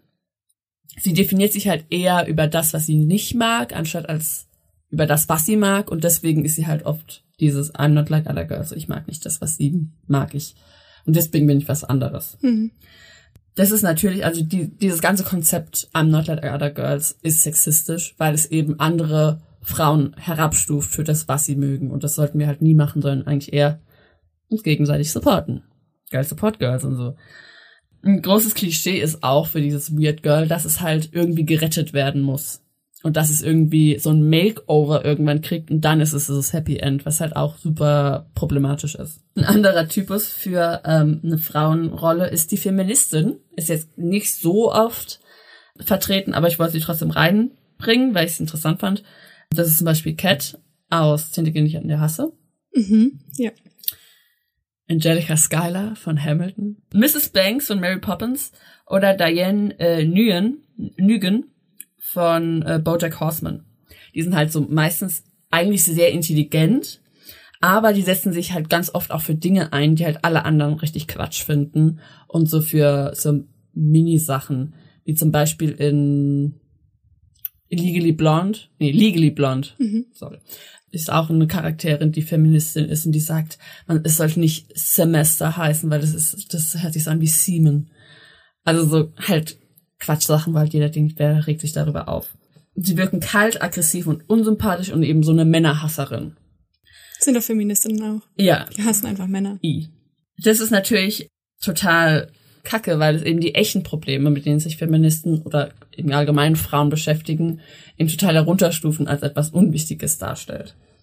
Und halt die Feministen werden so als hysterisch und schrill dargestellt.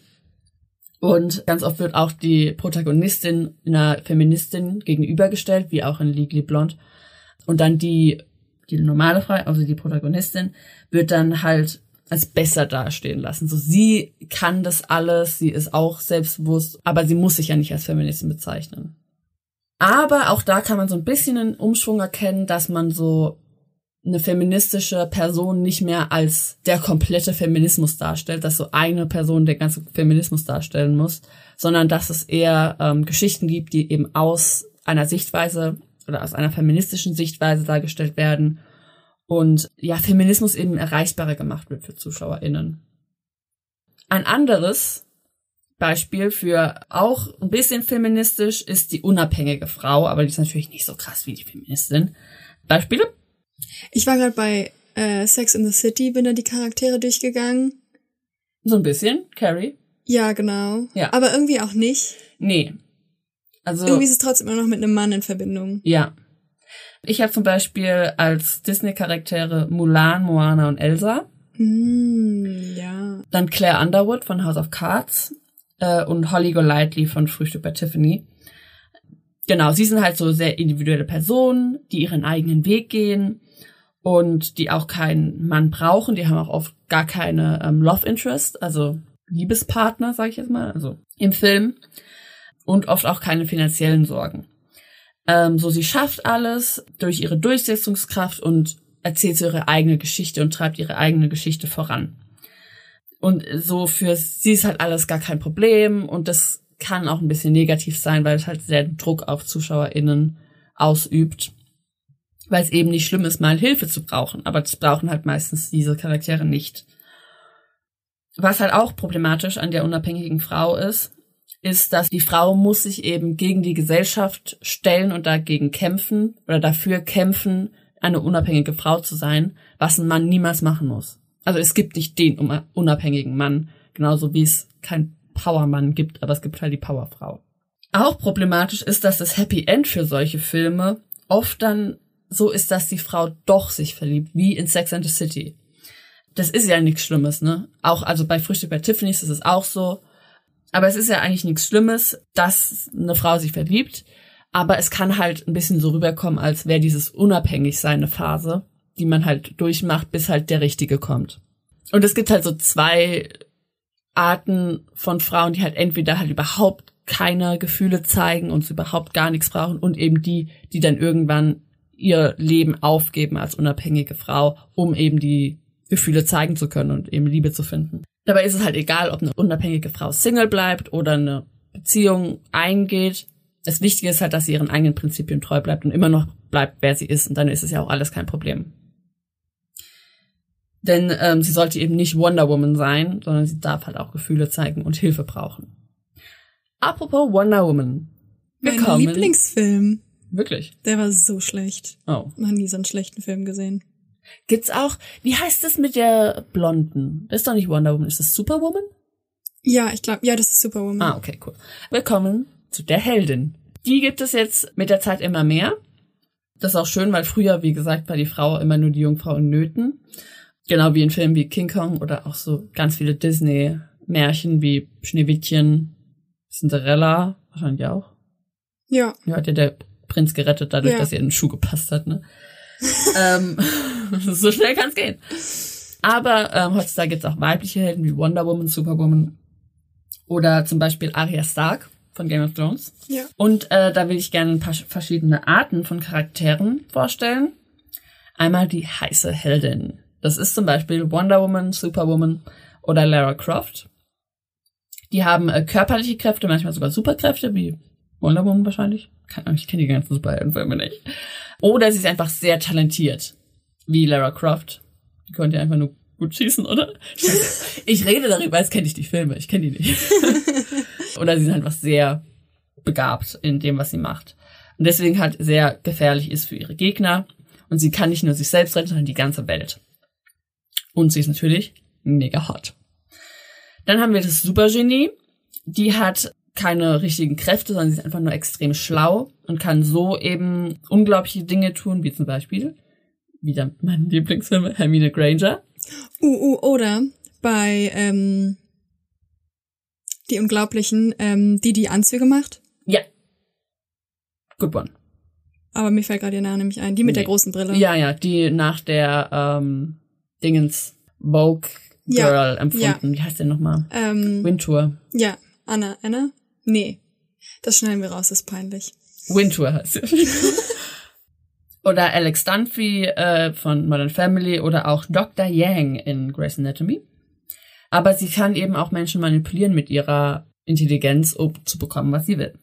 Dann haben wir noch die Frau mit Macht. Das ist zum Beispiel Cersei Lannister oder Daenerys Targaryen von Game of Thrones. Ich muss niesen. Oh, scheiße. Mir fällt da auch noch jemand ein, äh, auch in so Disney-Filmen, wenn dann die Frauen die Bösen sind. So ähm, Maleficent von Angelina Jolie gespielt. Und, passt ja jetzt gerade, Miranda Priestley von Der Teufel trägt Prada. Ist ja auch. Mm, ja, Ich glaube, der ist Anna. Anna, ne? Ja, ich glaube auch. Lass mal googeln. Google mal schnell. Anna Wintour. Anna? Ne? Ach, wir sind so gut. Die Frau mit Macht ist zielstrebig, aber sehr kühl und zeigt nie ein Zeichen von Schwäche und wird gefürchtet von allen anderen. Und sie will halt alles tun, um ihre Macht zu behalten. Uh, wie bei Schneewittchen, die böse Königin. Ja. Ist es nicht Maleficent? Na, Maleficent ist ja nicht Schneewittchen richtig. Ist ja ein bisschen ab, aber ja, eigentlich ist es Ah. ähnliche Geschichte. Aber Maleficent ist die mit den Hörnern.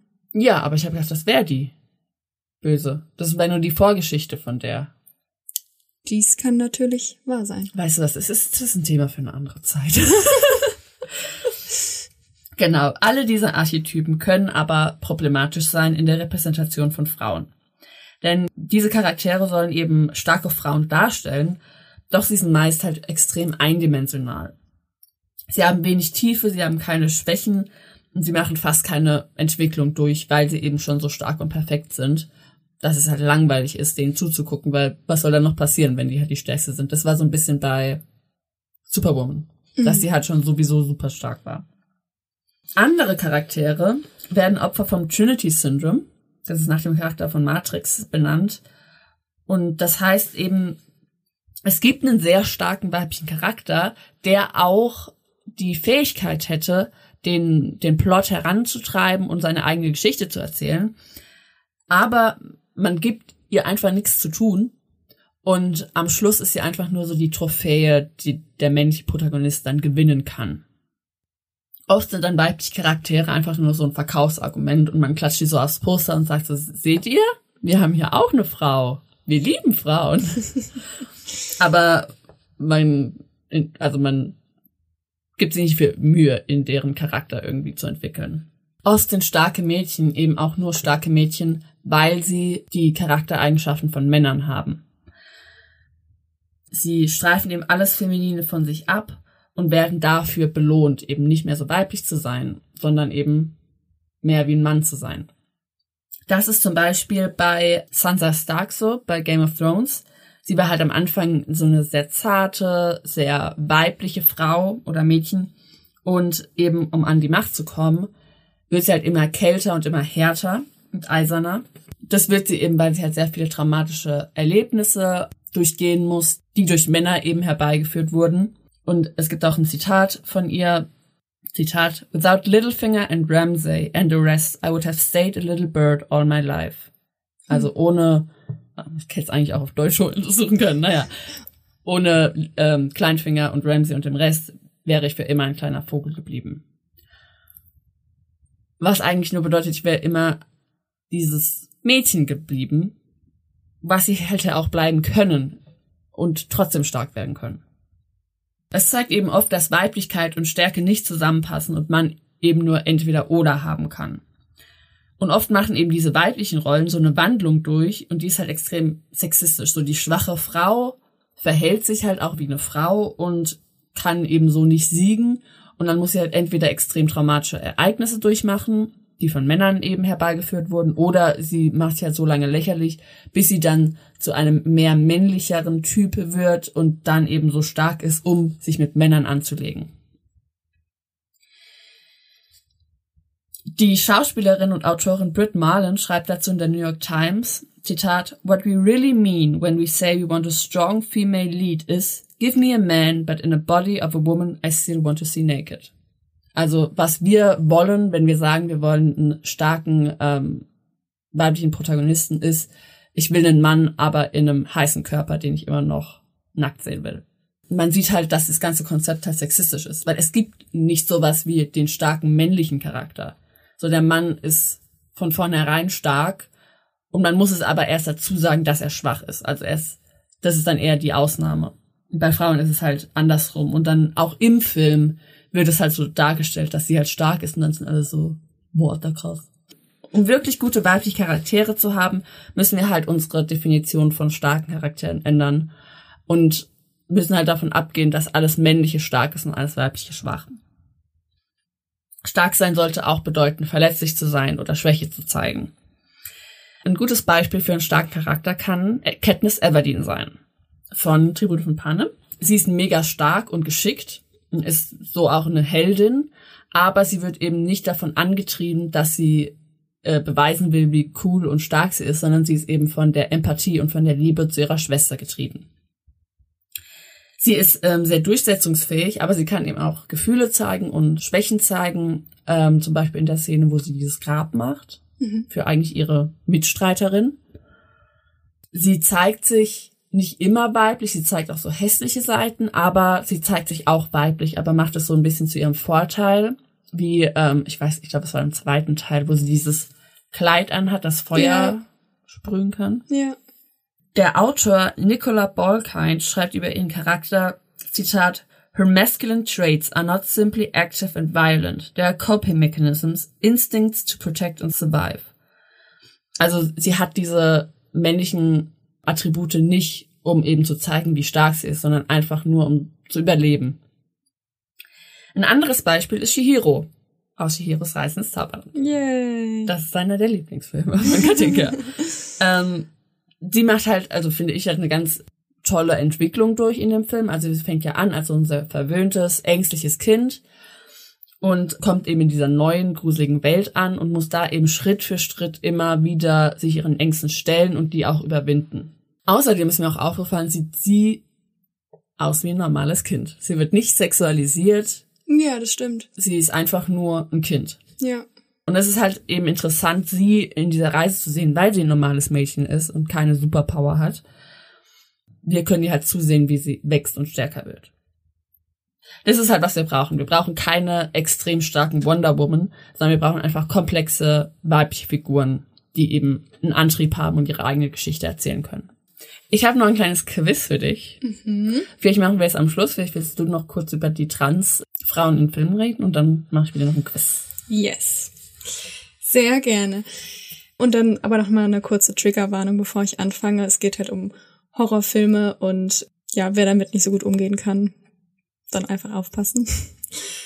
Also ich habe ja quasi damit äh, abgeschlossen, über das Buch Troubled Blood von J.K. Rowling zu sprechen, wo sie eben ähm, quasi psychische Erkrankungen in Verbindung mit Männern, die Frauenkleidung anziehen, bringt. Das ist eigentlich quasi nichts Neues. Schon seit dem Jahr 1916 werden Transmenschen in Horrorfilmen oder in anderen Genres immer als böse oder krankhaft dargestellt. Ein Beispiel dafür ist das Sleepaway Camp. Das ist eine amerikanische Slasher-Film-Franchise mit fünf Filmen, aber der letzte wurde nicht äh, fertiggestellt. Da geht's aber darum, dass eine Transgender-Serienmörderin, Angela Baker, ähm, Morde begeht, und zwar hauptsächlich eben in Sommercamps. Dann das Schweigen der Lämmer, kennst du bestimmt auch. Mhm. Im Schweigen der Lämmer ist ja so, da gibt's einen Charakter, der heißt James Gump ähm, und der Spitzname ist Buffalo Bill. Und also das ist eben eine fiktive Figur nach der nach dem Hauptprotagonist des Romans Das Schweigen der Lämmer von Thomas Harris. Äh, das stammt aus dem Jahr 1988 und 1991 wurde dann ein Film dazu gedreht. Und da ist eben so, dass der Serienmörder im Film und im Roman der ermordet eben übergewichtige Frauen und zieht ihnen ja die Haut ab, um sich selbst ja einen Frauenkörper zu machen. Ja. Also quasi einen Frauenanzug zu schaffen. Und das ist eben auch wieder diese, diese Verbindung quasi, der Charakter ist irgendwie geisteskrank und zieht Frauenklamotten an oder möchte gerne eine Frau sein. Ist eben immer dieses Transfrauen sind irgendwie sadistisch oder halt krankhaft einfach. Oder ein sehr aktuelles Beispiel, ich weiß nicht, ob du das mitbekommen hast, aber im März dieses Jahres gab es einen Tatort, der hieß Die Amme. Mhm. Äh, wurde im ersten gezeigt. Und zwar gab es da quasi, also der Hauptcharakter war ein männlich gelesener drogenabhängiger Mann, der mehrere Frauen ermordet hat und dann die Kinder entführt hat. Und er hat halt immer wieder, wenn er eben mit den Kindern gesprochen hat, hat er sich Frauenklamotten, also hauptsächlich irgendwie Röcke angezogen und sich auch geschminkt und eben Langhaarperücken aufgesetzt und hat sich dann immer neben die Kinder halt gesetzt, die er gefangen hat und sich halt selbst als Mama betitelt, mhm. den Kindern gegenüber. Äh, und warum er das getan hat, war eigentlich, also war quasi sehr lange so unklar, warum er das macht. Und dann gab es später aber quasi noch so traumatische Erfahrungen in der Kindheit, die irgendwie mit der Mutter in Zusammenhang kamen. Also der Charakter wurde nie quasi offiziell als, als Transfrau betitelt, aber darum geht's ja eigentlich auch gar nicht, dass man da das quasi direkt anspricht, spricht, sondern es ist ja einfach eine mediale Darstellung, die schon sehr, sehr oft genutzt wurde, um eben etwas als Böses darzustellen, dass eben dieses Unbekannte, dieses für viele Menschen eben so, keine Ahnung, oh, ein Mann in Frauenkleidung, wie komisch, dass das eben genutzt wurde, um quasi den Charakter dann als geisteskrank irgendwie darzustellen. Und das ist ja, also schon echt schockierend, mhm. dass man im Jahr 2021 immer noch mit solchen Mitteln irgendwie arbeitet, äh, nachdem man auch schon Psycho eigentlich, also nachdem man den Film Psycho schon mal gesehen, die meisten Leute schon mal gesehen haben und ganz genau weiß, worauf da angespielt wird. Und ARD hat halt 8,6 Millionen ZuschauerInnen, die dann halt diesen Tatort gesehen haben. Mhm da gab's auch echt einen riesengroßen Shitstorm dann auch dazu, weil, also verständlicherweise. Kurz zum Film Psycho, das war auch ein US-amerikanischer Psychothriller von Alfred Hitchcock aus dem Jahr 1960. Und da ist es eben so, dass Norman, also der Hauptcharakter, ist nicht als trans betitelt worden, trägt aber auch die Kleidung von seiner Mutter und verhält sich eben für eine Frau, was dann aber eher als Psychose quasi mhm. dargestellt wurde, weil er ja sehr offensichtlich aber ein Mann ist, der eben Frauenkleidung trägt. Und damit wird eigentlich diese Transweiblichkeit als so eine Geisteskrankheit halt assoziiert. Was aber halt total absurd ist, sie stellen ja sehr offensichtlich quasi Transfrauen eben noch als Männer da, die halt geisteskrank sind. Und die bekommen dann immer Rollen, indem sie irgendwie andere Menschen umbringen. Also die, indem sie eine Gefahr für andere Menschen sind. Was ja total absurd ist, weil eigentlich fast alle Trans-Personen ja selbst eben mit dieser Transmisogynie leben müssen. Also dass ihnen selbst sehr viel Hass entgegengebracht wird. Und viele Filme drehen das eben um. Mhm. Dass eben die Menschen die Gefahr für andere Menschen sind. Und fast jeden Tag wird irgendwo auf der Welt eine Transperson ermordet.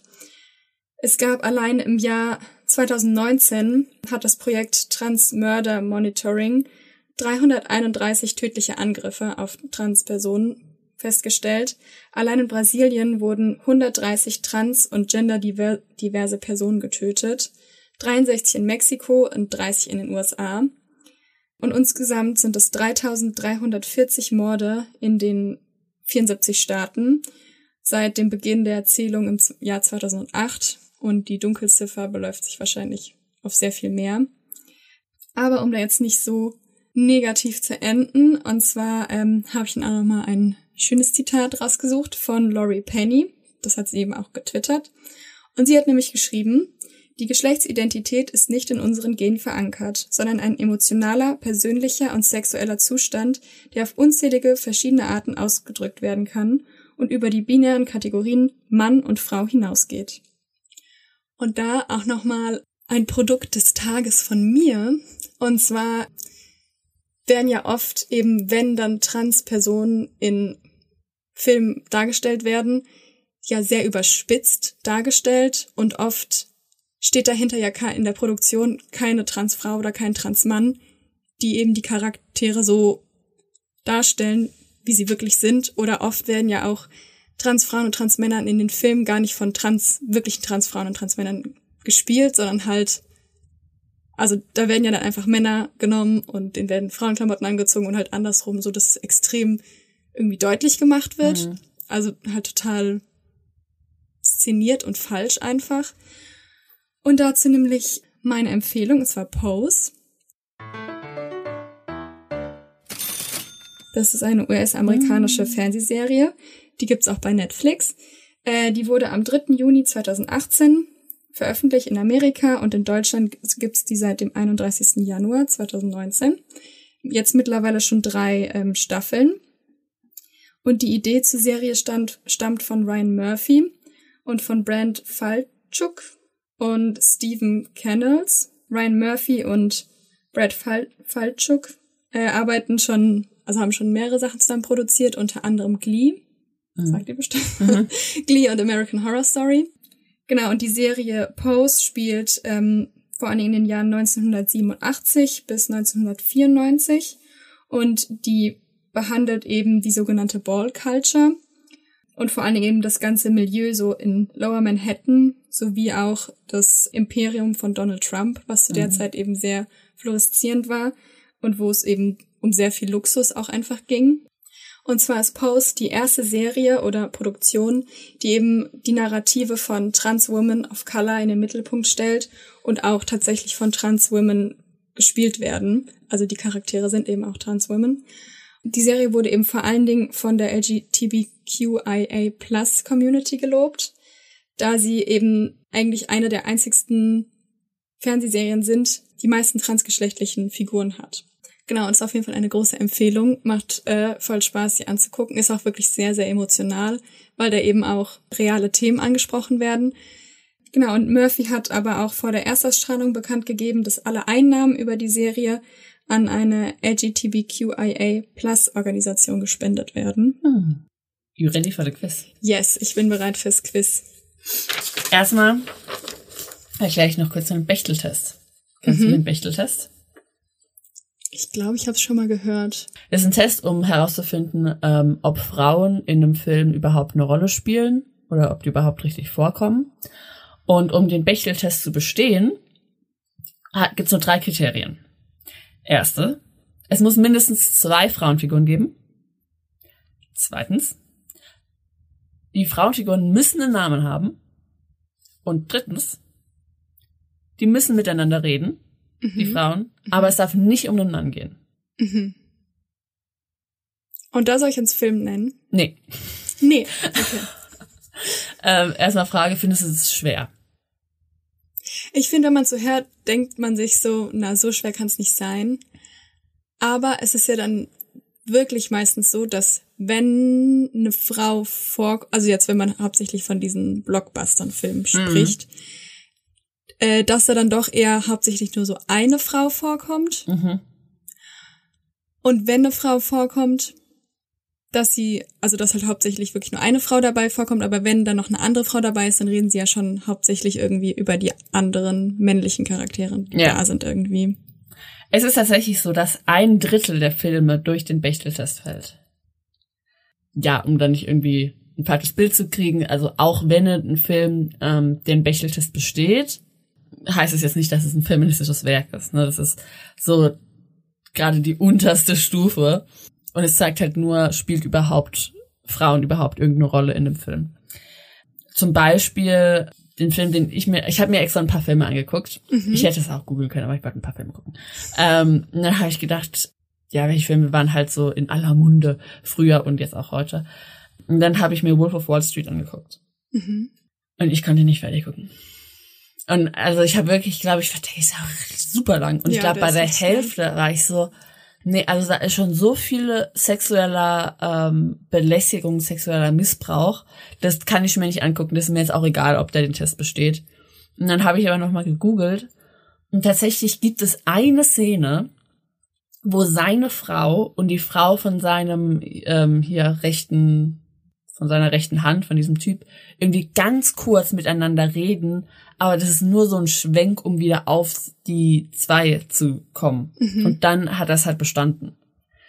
Da sieht man halt, es ist nicht so aussagekräftig. Genau, aber zum Beispiel die, die europäische Filmförderung gibt nur noch Fördergelder eben den Film, die den Bechteltest bestehen. Seit 2013. Ah, okay. Quiztime! Yay. Ich habe ein paar Filme geguckt. Und du sollst raten, ob sie bestehen oder nicht bestehen. Aha. Erst mein Lieblingsfilm. Forrest Gump. Hast du schon mal geguckt? Ja.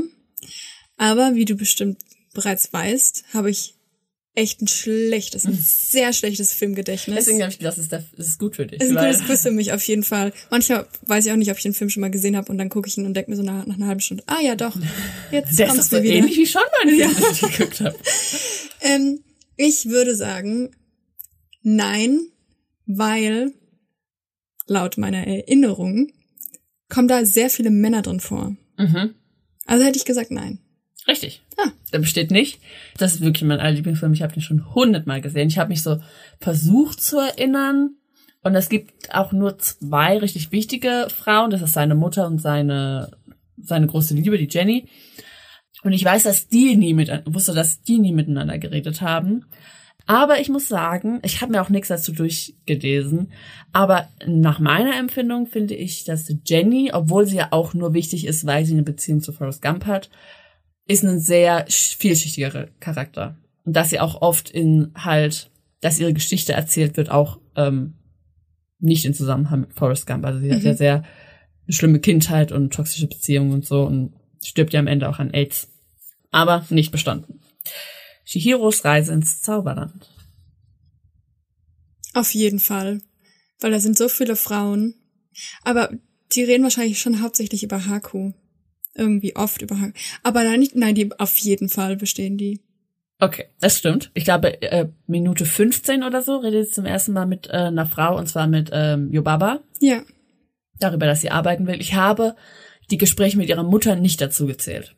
Okay. Weil die Mutter hat nicht wirklich einen Namen, sie ist einfach nur die Mutter. Aber vor Yubaba spricht sie doch mit der, mit, mit der, der einen, Da ist nie eine Konversation. Sie gibt immer nur Anweisungen. ah, okay. und das habe ich nicht ah, als Konversation okay, gezählt. Ja. Und das war ja auch nur kurz bevor sie Yobaba Ja, sieht. ja. Zehn Dinge, die ich an dir hasse. Mm, doch, Cat spricht auf jeden Fall viel mit ihren, mit ihrer Freundin, aber da geht's auch oft um Männer. Äh, ich habe tatsächlich die Filme habe ich immer nur ähm, geguckt, bis ich ähm, Ach, bis sehen konnte. ist. Ja, genau. Mhm. Deswegen habe ich dann immer abgebrochen, weil ich muss ja, ich muss ja noch mehr Filme sehen. ähm, aber es gibt tatsächlich äh, relativ am Anfang, ich glaube bei Minute 15, gibt es ein Gespräch mit ihrer Schwester. Ah, Und am Anfang gab es auch schon ein Gespräch mit ihrer Freundin, aber da hat man noch nicht ihren Namen gehört Ah, von der okay. Freundin. Deswegen habe ich es nicht erzählt. ja. Ziemlich beste Freunde.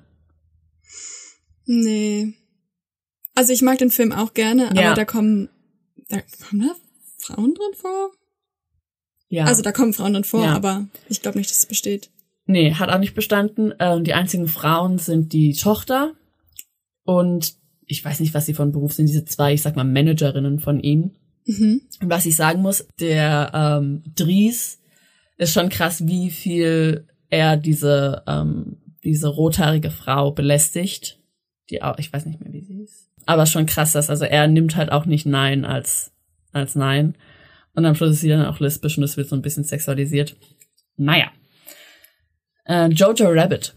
Der ist ganz neu. Der hat einen Oscar gekriegt. Den kenne ich leider nicht.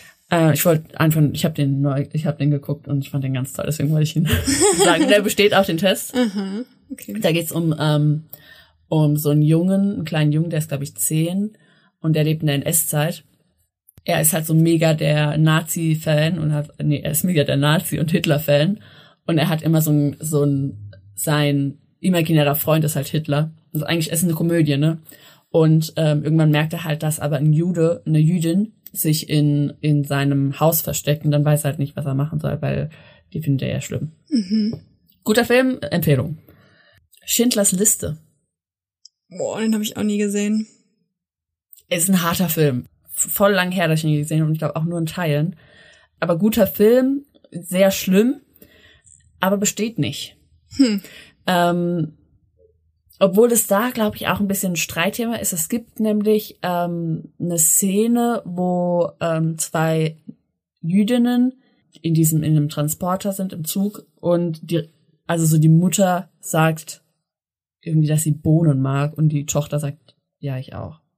Kann man jetzt als Dialog sehen, will ich nicht zählen lassen. Außerdem, da habe ich auch so richtig den Male Gaze ge gemerkt, weil so, es geht um die NS-Zeit und ähm, um diese schrecklichen Dinge, die halt Juden passieren. Aber dann gibt's halt auch Szenen, wo man einfach sieht, wie dem, ähm, wie diesem Nazi-Kommandant seine Frau nackt im Bett liegt und sich so da drin regelt, wo ich mir denke so, was hat das jetzt ein Thema zu tun? Ja. So, ich wollte noch mal ein kurzes Statement am Schluss Oh. geben, weil ich das vorhin, ich weiß nicht, ob, also wir haben es auch schon ein paar Mal gesagt, aber ich wollte fra- sagen, Transfrauen sind Frauen Mhm. und sollten in allen Bereichen, wo Frauen willkommen sind oder wo nur Frauen rein dürfen, auf jeden Fall reingelassen werden, Ja. sind herzlich willkommen. Sie sind Frauen, deswegen sollten sie auch die gleichen Rechte, das sollten sie auch Rechte von Frauen haben, weil Ja. sie Frauen sind. Ist Ja. ja eigentlich äh, selbstredend. Auf jeden Fall. Aber das wollte ich noch mal auf jeden Fall am Schluss noch mal klarstellen. Ja, 100 Prozent. Und auch Transmänner sind Männer und haben auch genau die gleichen Rechte, wie jeder andere verdient. Ja. Und seid so wie ihr seid. Seid nicht so, wie ihr das in Filmen seht, wie das, wie ein gutes Mädchen sein sollte. Ihr seid so gut, wie ihr sein wollt. Außer ihr seid irgendwie kacke, also. also wenn ihr jetzt so ein Nazi oder so wärt, das wäre irgendwie weird. Ähm, nein, aber ähm, ihr braucht euch nicht anpassen, nur weil unsere, unsere Medien sehr oft sehr einseitig sind. Es ist gut, so schwierig wie ihr seid, auch wenn euer Charakter vielleicht zu schwierig ist, um auf eine Leinwand zu kommen. Also, bleibt, Bleibt schwierig. Oh mein Gott, ich liebe unser Ende.